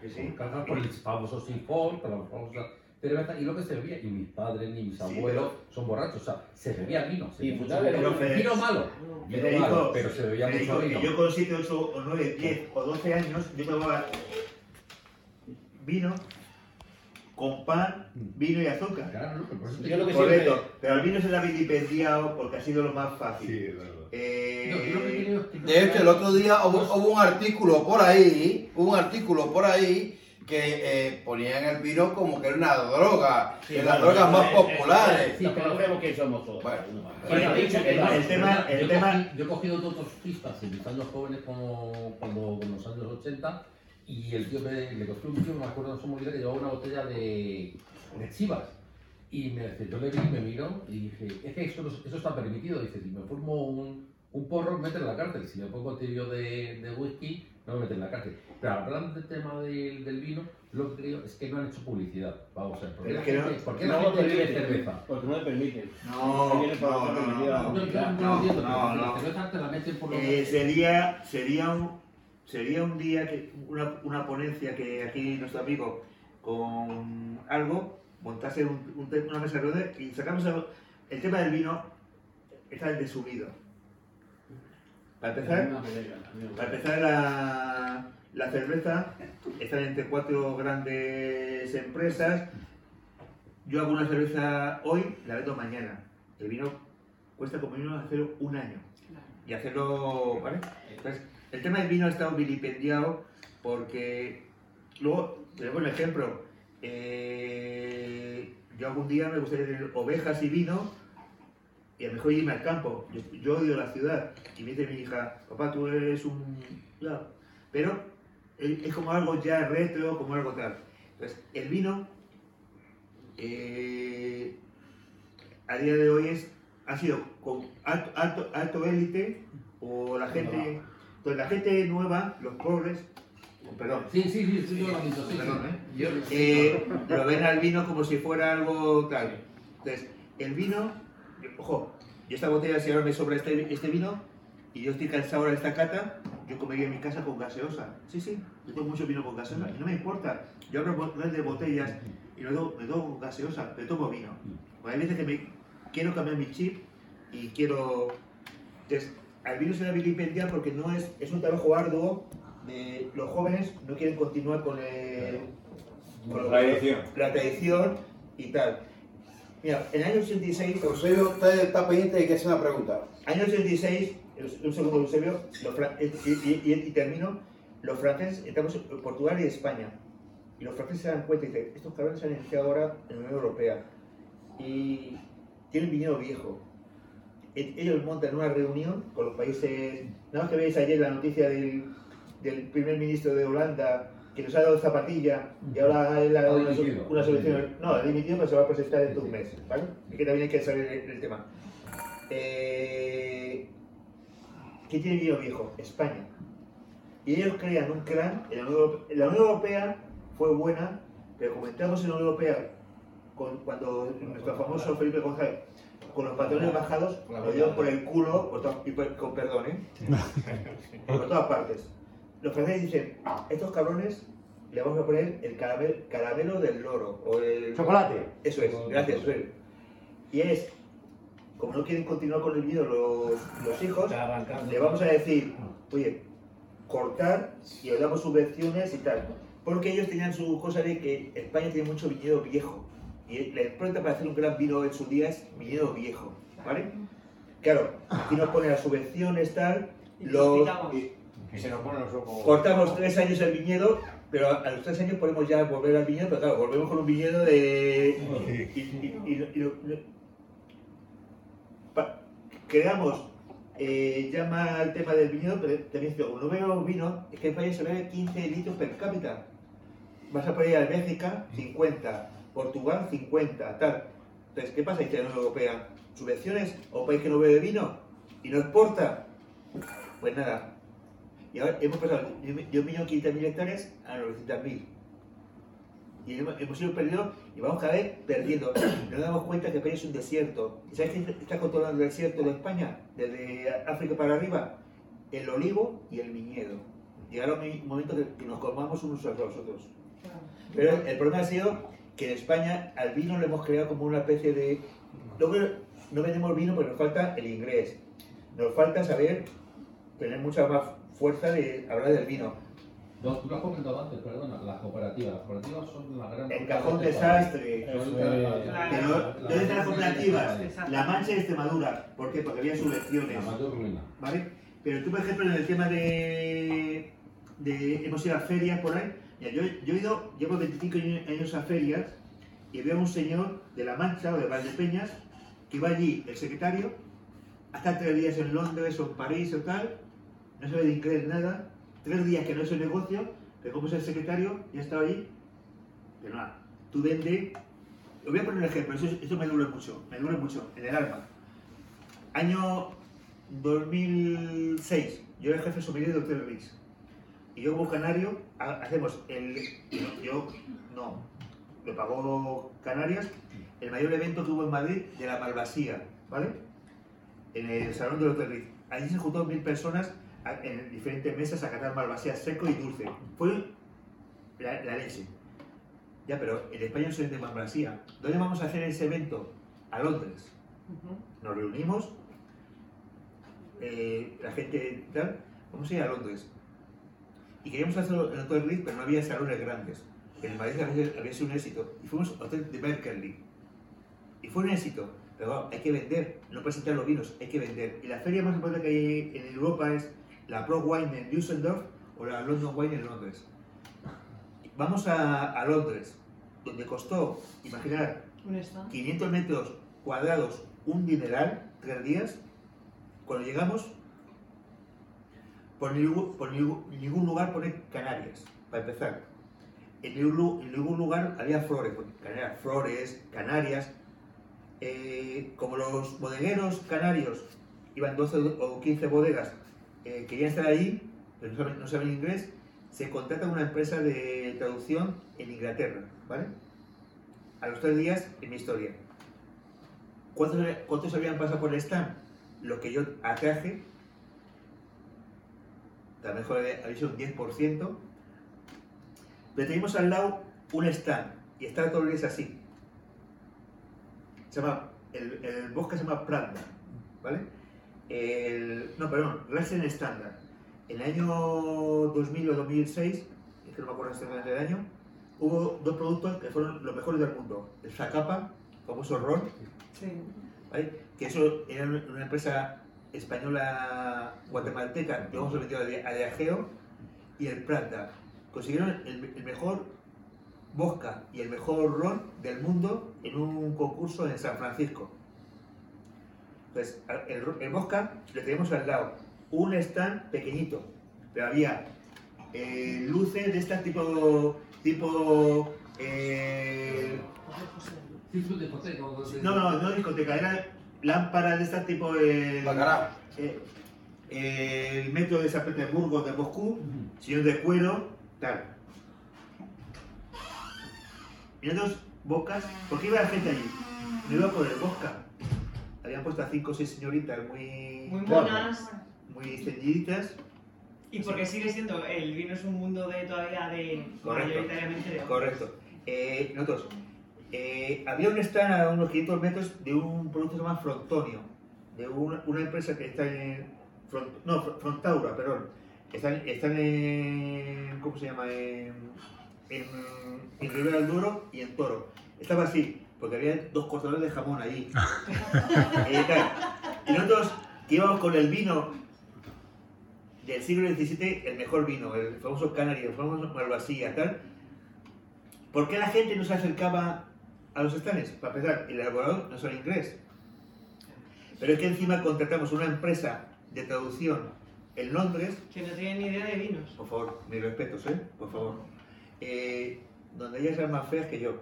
Es que No eran- todo no es eran- imagen. Las canarias son guapas. Eso te iba a decir con las mujeres tan guapas que hay en Canarias, que Eh, es la más guapa. se trajo aquí a ecuatorianas, tal. Entonces, eh, no teníamos encima. Y aquello que fue. Voy a poner ejemplo, Azuaga, ¿cómo se vende Azuaga? Hace 25 años. Porque es que yo puedo hablar un libro. pues, Azuaga se vende, cuando empezamos Azuaga. Su hija, cuando empezó con la moda. Eh, Amaya Azuaga, es una amiga mía, más fea que yo. ¿Sabes cómo, ¿sabes cómo le llaman a Florentino Azuaga, que un amigo mío, a Ignacio y a Amaya? Los feos. De- Pedosa- en- en- allí en Quintanilla Onesco. Ella fue muy famosa en Londres, pero es muy fea. Pero lo que voy, el tema no era eso. Azuaga era una cosa que no conocía a nadie. Y en, la- en la- en el salón del gourmet pusieron a tres chicas patinando, iban con, con ruedinas, no era el hilo, teñiditas, y ponían aquí Tito Azuaga. Y la gente se, fi- se fijó en eso. Que voy a decir que el machismo, no vamos a pensar en eso, no. Pero decimos que vamos, pagamos 100.000 euros en, en- en Londres. No, no aparece Canarias por ningún sitio, las flores o algo. Y la gente se acercaba por eso. Y Todo el marketing y todo es imagen. Sí, lo que venden es imagen. Y el inglés, y el inglés. Hay precios, no te mi no hijo no bebe vino porque vale muy caro, pero cuando, bueno, cuando está en España, que no estaba habitualmente, y sale por los bajos de Moncloa, no sé qué, viene y me dice, oye, vino, y yo, joder, no me jodas, claro. que- Es decir, porque una botella para ti que me valía 4 euros, con unas tapas. Vamos a ver, aquí el problema es que el vino sigue siendo caro para la gente joven. Entonces, claro, si entramos a comparar, que si tiene que beber vino Veronia, puedes beber vino Ya, pero de peleón, no, vamos a ver. Y entonces, pero le van metiendo en el vino. Sí, pero, pero- si no le metes pero la cerveza, perdona, Javier. Tienes razón. Eh, un, un 10 botellas de cerveza les vale 3 euros. Entonces, se beben 3 euros de cerveza en vez de 4 botellas de vino. Eh, Perdona, eso, eso- eso- eso no es historia. Javier. Eusebio tiene una pregunta hace rato. No, la pregunta, la Sí, pregunta no, la pregunta es lo siguiente. Eh, el vino, eh, lo que estábamos hablando antes, ¿con qué se ha asociado? Se ha asociado pues, con la gente de Tetrabril, la gente un poco borrachina Y, y tal y lo- y los retos. Dejar- los dejar- retos. Dejadme con alguna pregunta, Javier. Si ahora mismo digo Genarín, ¿sabéis quién es Genarín? ¿Habéis oído hablar alguna vez de Genarín? ¿Qué? ¿Nunca? No. ¿No habéis oído nunca hablar del el entierro de Genarín? No. Entonces ya me callo. El entierro de Genarín es una. eh, En León, en León, hablamos de León Capital, hay una mm, eh, procesión pagana, eh, hay que hablar de todas las cosas. Genarín. Genarín. ¿Qué es Genarín? Genarín era un pellejero que le mató un carro. Y entonces todos los años en Semana Santa, el día de Jueves Santo al Viernes Santo, se celebra la procesión de Genarín. Y Gen- buscarlo en internet y o, o- o ilustraréis cantidad de ello. Y Genarín está asociada única y exclusivamente con el orujo, porque llevaba, cuando le mataron, una botella de orujo, porque era un borrachín, y tres naranjas. Entonces, ¿qué es lo que sucede? Lo que sucede, ahora mismo, la gente que conoce este mundo dice Genarín, y Genarín se asocia a orujo. Pero, pero son un poco Borracho. fiestas populares, igual que también la, la, es igual que Las la procesión de los- turbas la de- procesión de los borrachos en turbas. Cuenca. Sí, las turbas, las turbas, las Sí, pero turbas. no se llama, no se llama la procesión de los borrachos, se llama las turbas. Las turbas, las turbas he dicho. borrachos, las- turbas. Pero Genarín, ah, perdona, eh, eh, Manolo, Manolo, es, sí, Sí, no, sí. sí, Manolo. Es que eh, yo creía que habíais oído hablar de esto. Es que Genarín es una procesión de, de igualmente digo, pagana, pero que os digo y os cuento. Dice, ¿y cuánto van a la procesión de los de los eh, cristianos, por decirlo así de alguna manera, allí con los eh, eh, papones, que lo llaman allí, a los que salen vestidos de nazareno, que se les llaman papones ahí? 3.000. Bueno, pues a Genarín van 14.000. Pero, bueno, ¿Pero qué es lo que sucede? Que son 14.000 borrachos. Pero es una cuestión relacionada con el alcohol en general. O sea, Por eso, el vino que está uno- relacionado con la gente Ya, que vemos la fama un poco... Pero permíteme, debe de permíteme ser de- 30 de otra segundos. No, pero la cultura, la cultura, Claro. la cultura de este país, que es cultura del vino, es el cultura del tema de ventas. Yo tuve que ir a Argentina, a un- y estuve cinco horas escuchando unas conferencias de grandes, de ellos noruegos, y dijo Javier, la cultura se hace así. ¿Y sabes cómo se hizo la cultura? La cultura se hizo en Noruega o en, Ah, o en los países escandinavos desde el Tetrabric. Ojo, cuidado, aquí el, te- aquí el Tetrabric lo estamos vilipendiando. Hay vinos en Tetrabric, Bueno, no, en Back in Boss, Back in Boss, que es el- el- eh, ¿vale? Espectaculares. Entonces, ellos me dijeron, Javier, no podemos hacer la, cu- la cultura del vino desde, desde, desde, Arriba, desde la desde arriba para abajo. Hay que hacerla de abajo. Porque este vino, este vino, señores, no es de cultura de los jóvenes. No, claro, Entonces, pero tú estás comentando, yo, ahora, te diría 10, vi- 10 vinos, 10 vinos, 20 en, en lineales fantásticos para hacer cultura. Siempre he dicho ¿Eh? un vino se llama Borsao Garnacha Mítica Ah, vale, vale, no te en. Mercadona. Eje es un No te monasterio, preocupes. te voy a volver No te el líder. Por supuesto, hay que hacer cultura con esos vinos. Claro, Y pero este ¿por qué vino no- ya es un vino ya para algo muy chaval, más. Claro, pero yo no me refiero, ¿por qué no se eh, potencia o se fomenta el que la gente joven vaya a un Mercadona y compre un vino, Pues- como dices tú, o en un líder? Porque Y pero la ¿por qué di- no fomentar porque eso para que la gente se introduzca en el mundo del Porque- vino? porque Y luego ya si te interesa, quieres aprender Ya, pero más. ¿sabes qué pasa? Que. eh, Porque es más fácil cogerme una MAO. por No, es lo que a mí me han vendido. Y la, y la MAU, y la MAU no era mejor. Cuando Alhambra, Alhambra, que el grupo MAU es mejor. A ver, pero- Me voy a meter donde no me llaman, perdón.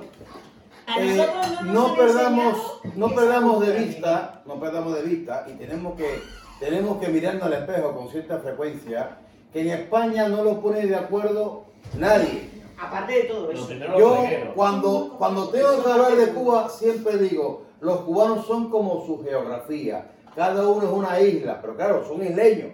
Pero aquí, que son una península, que son un cacho de tierra bastante grande, cuando yo veo que no se ponen de acuerdo Sí, ni en cosas tan trascendentales, espera, permíteme, permíteme, en cosas que son tan trascendentales, que, que son, que son de identidad, ¿eh? de, de- de ADN, que no se ponen ni de acuerdo, pues imagínate tú ahora en el tema del vino, ¿no? Entonces, el de la Rioja o lo suyo, pero es que ya no voy a ir ahí, es que el distribuidor, el distribuidor le importa un comino eh, todo. Y como sabe, como sabe que lo que se vende es Rioja, Rivera y Verdejo, y chocar contra el mercado, eh, hay que darse golpe, hay que darse golpe, hay que fomentar cultura. Y cuando tú dices un bodeguero, oiga, ponga usted dos cajas de vino ahí, que nos las queremos gastar, fomentando cultura, y te dice, ¿y el retorno? Claro, ahí. ¿Y el retorno? Pero-. Vaya usted a la Pero- mierda, pero cuidado, cuidado. y se va a quedar sin vino Yo- hoy y mañana. Sí, pero me ves permitir dos cosas y ya.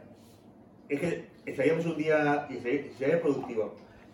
Cuando todo eso lo- lo- yo voy a decir dos cosas porque tengo un problema de que mucha gente que habla, no, yo ya he, he hablado mucho o he andado mucho. Entonces, cuando dices tú el retorno, yo trabajé en Freysenet y luego voy a decir el tema de las ferias de lo que nos falta, nos falta en las ferias de- del extranjero. En Freysenet, yo trabajé en Freysenet y yo me fui de Freysenet cobrando, trabajando cuatro horas, yo cobraba 250 mil pesetas. A día de hoy, si yo me voy, que yo Oye, aquí, perdóname un segundito. Voy a apañar el tema del agua, porque sigo sin agua. vale, Ya saben que tienen que hacer una pequeña aportación para que esto siga funcionando. Se lo dan a Yelena. Toma, Yelena. Entonces el tema es que en el, en el año 90 99 Sí, sí, vete. yo iba a recoger a otro señor aquí en Madrid, al señor José Ferrer, el jefe de ahora del grupo Henkel, el doctor Wesker, que se ha vendido esta empresa a los alemanes. Pero hay una parte de, la- de las tres familias que no han vendido, que son los, los, los Ferrer.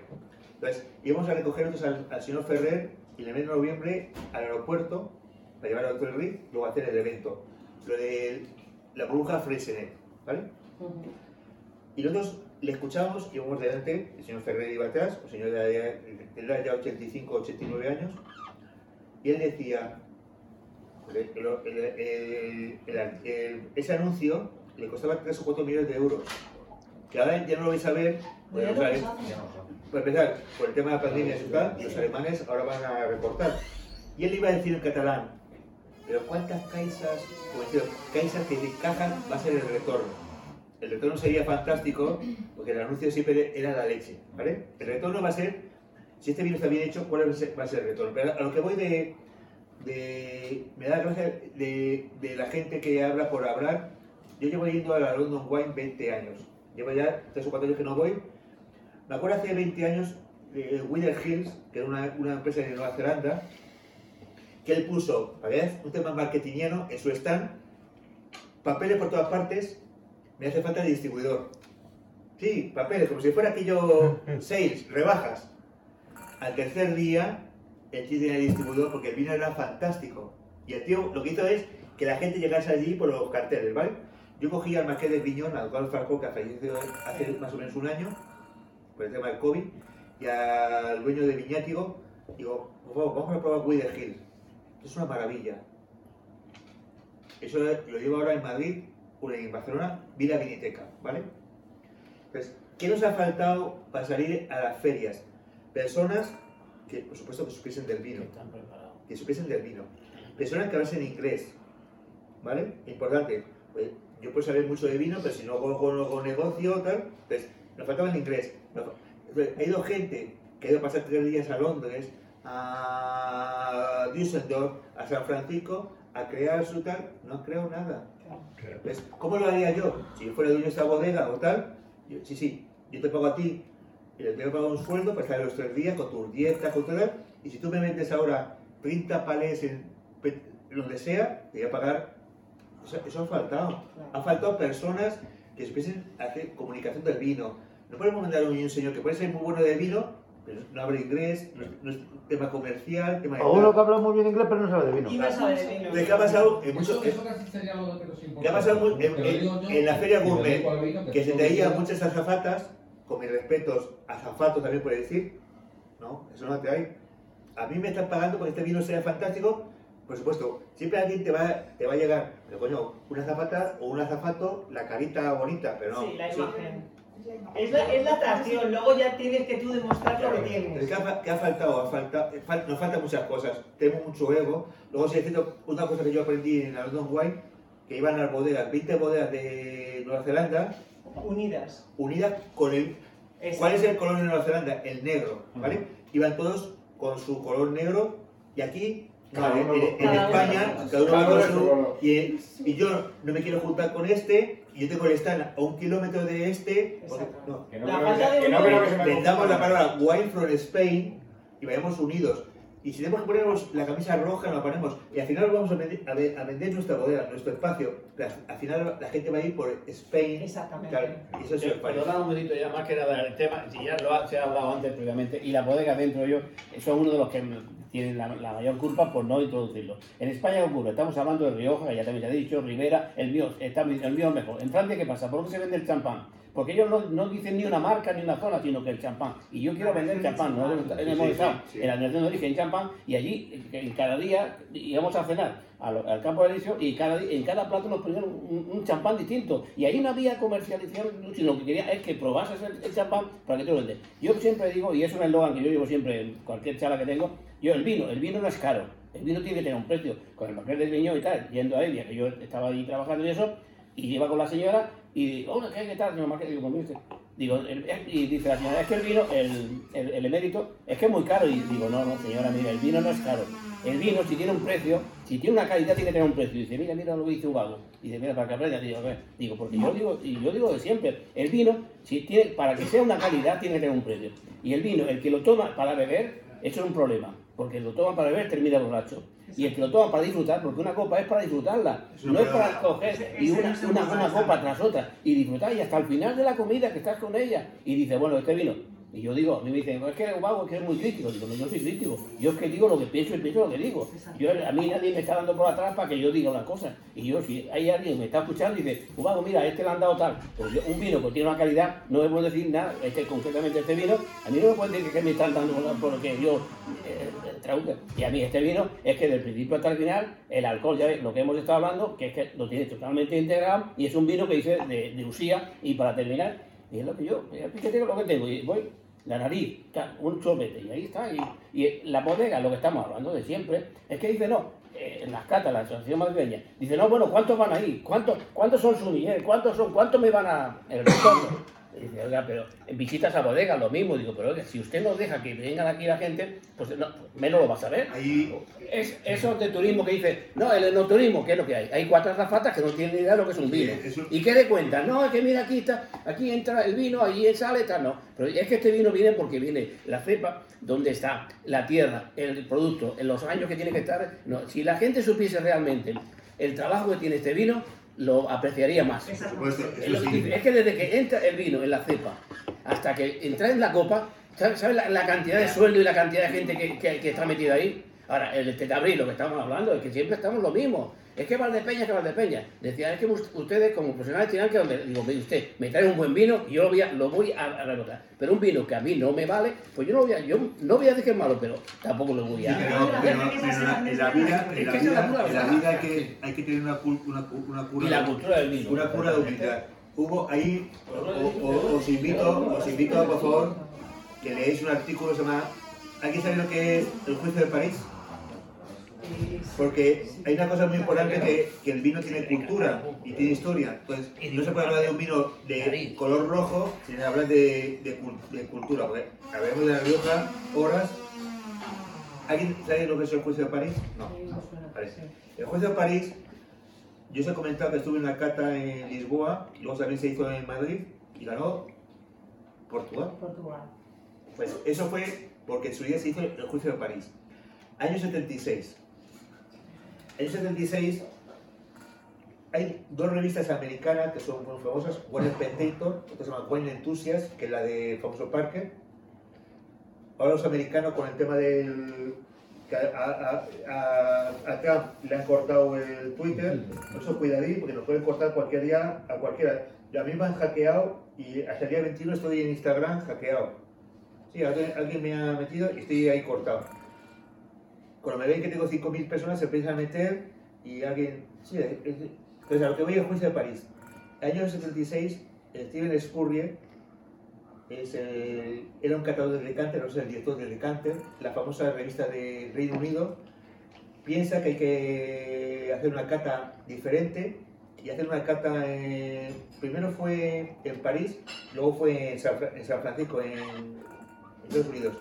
Y juntan a las 20 bodegas, 10 de Europa, eran francesas, Burdeos y Borgoña, con bodegas de, de California.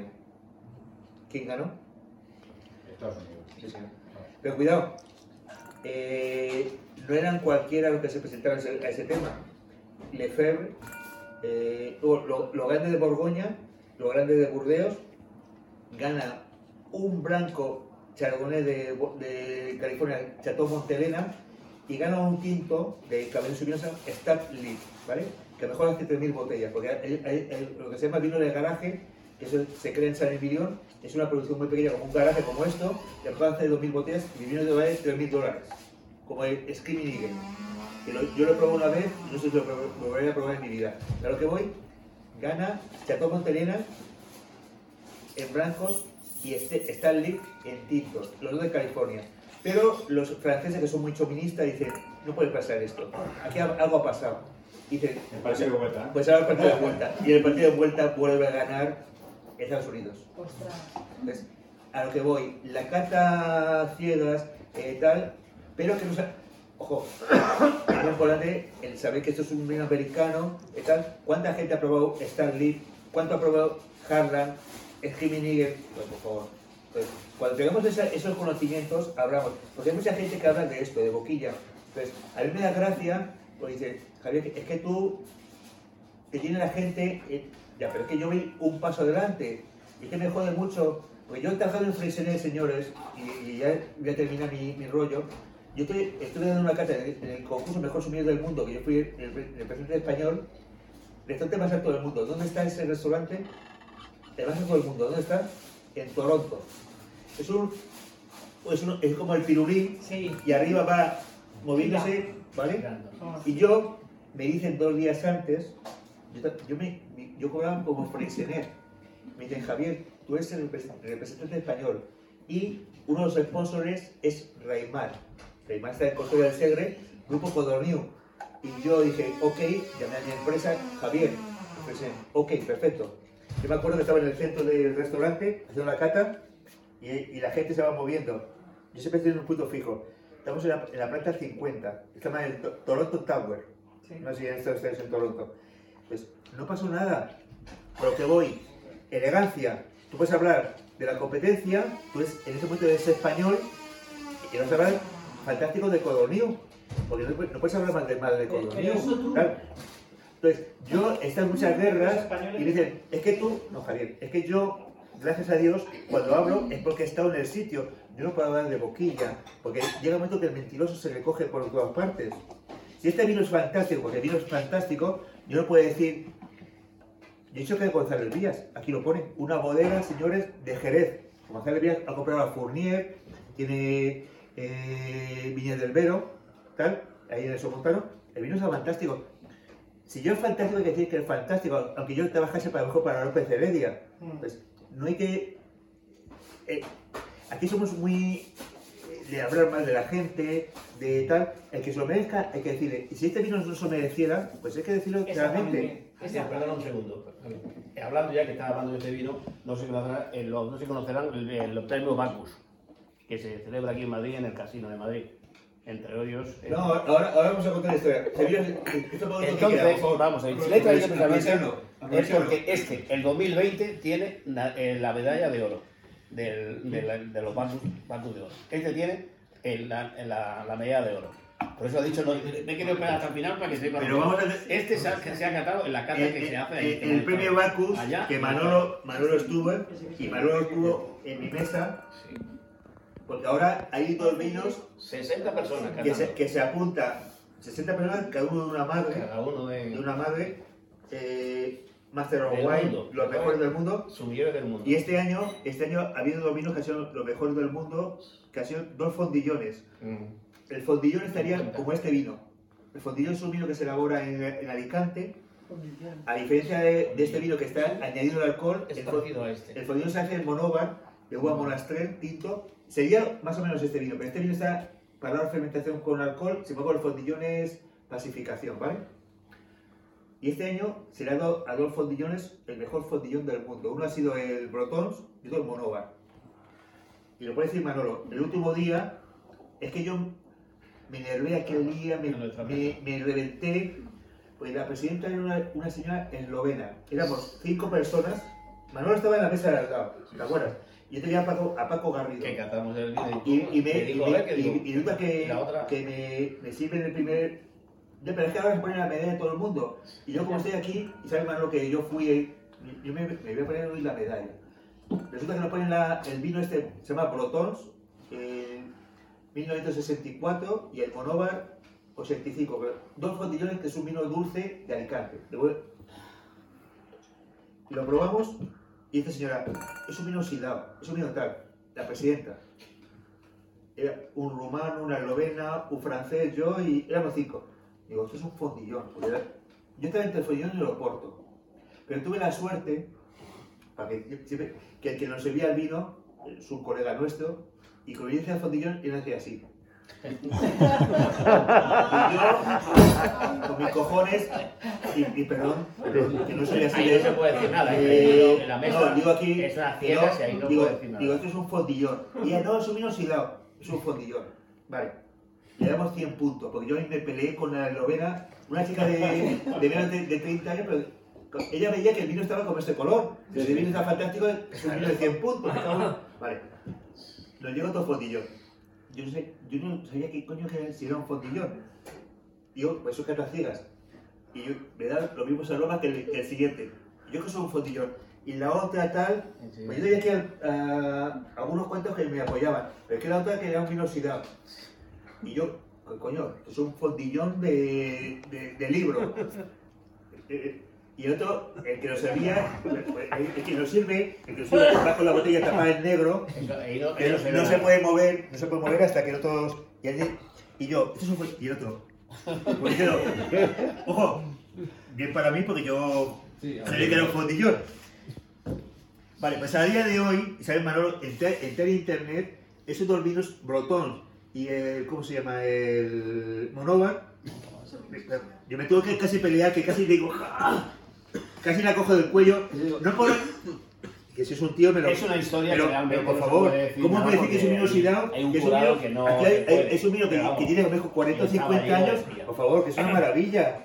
Y que diga que es un vino oxidado. ¿Por qué, ¿Por qué pasa eso? Porque mujer- conoce.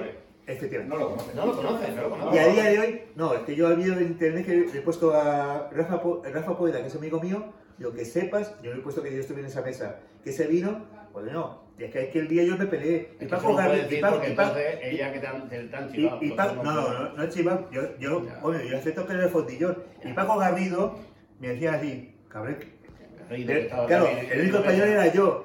El resto no sabía que lo, lo que era un fondillón. Claro. Por favor. Es Es, que como el este vino vino es fantástico, lo habéis probado y diréis, oye, pero no es un 100 puntos, es un 25, cada uno que dé su puntuación. Pero coño, no vamos a aquí, porque hay mucha incultura. Habéis probado un vino viejo con más de 20 o 30 años. El fondo mínimo tiene que tener 10 años para poder salir a la venta. Mínimo, mínimo 10 años. ¿Quién organiza Era Bacus? Una solera de, de 64 y otra de los 60 y tantos. Estamos hablando de un vino ya con 50 y tantos años. ¿Qué vas a encontrar ahí? Pues experiencia. eh, ¿Qué vas a encontrar en un vino? No vas a encontrar juventud, experiencia, sutileza, Como, figura. como- como yo, viejo. Oye, Oye, experiencia en, en- eh. en- en- en- en los años. El corazón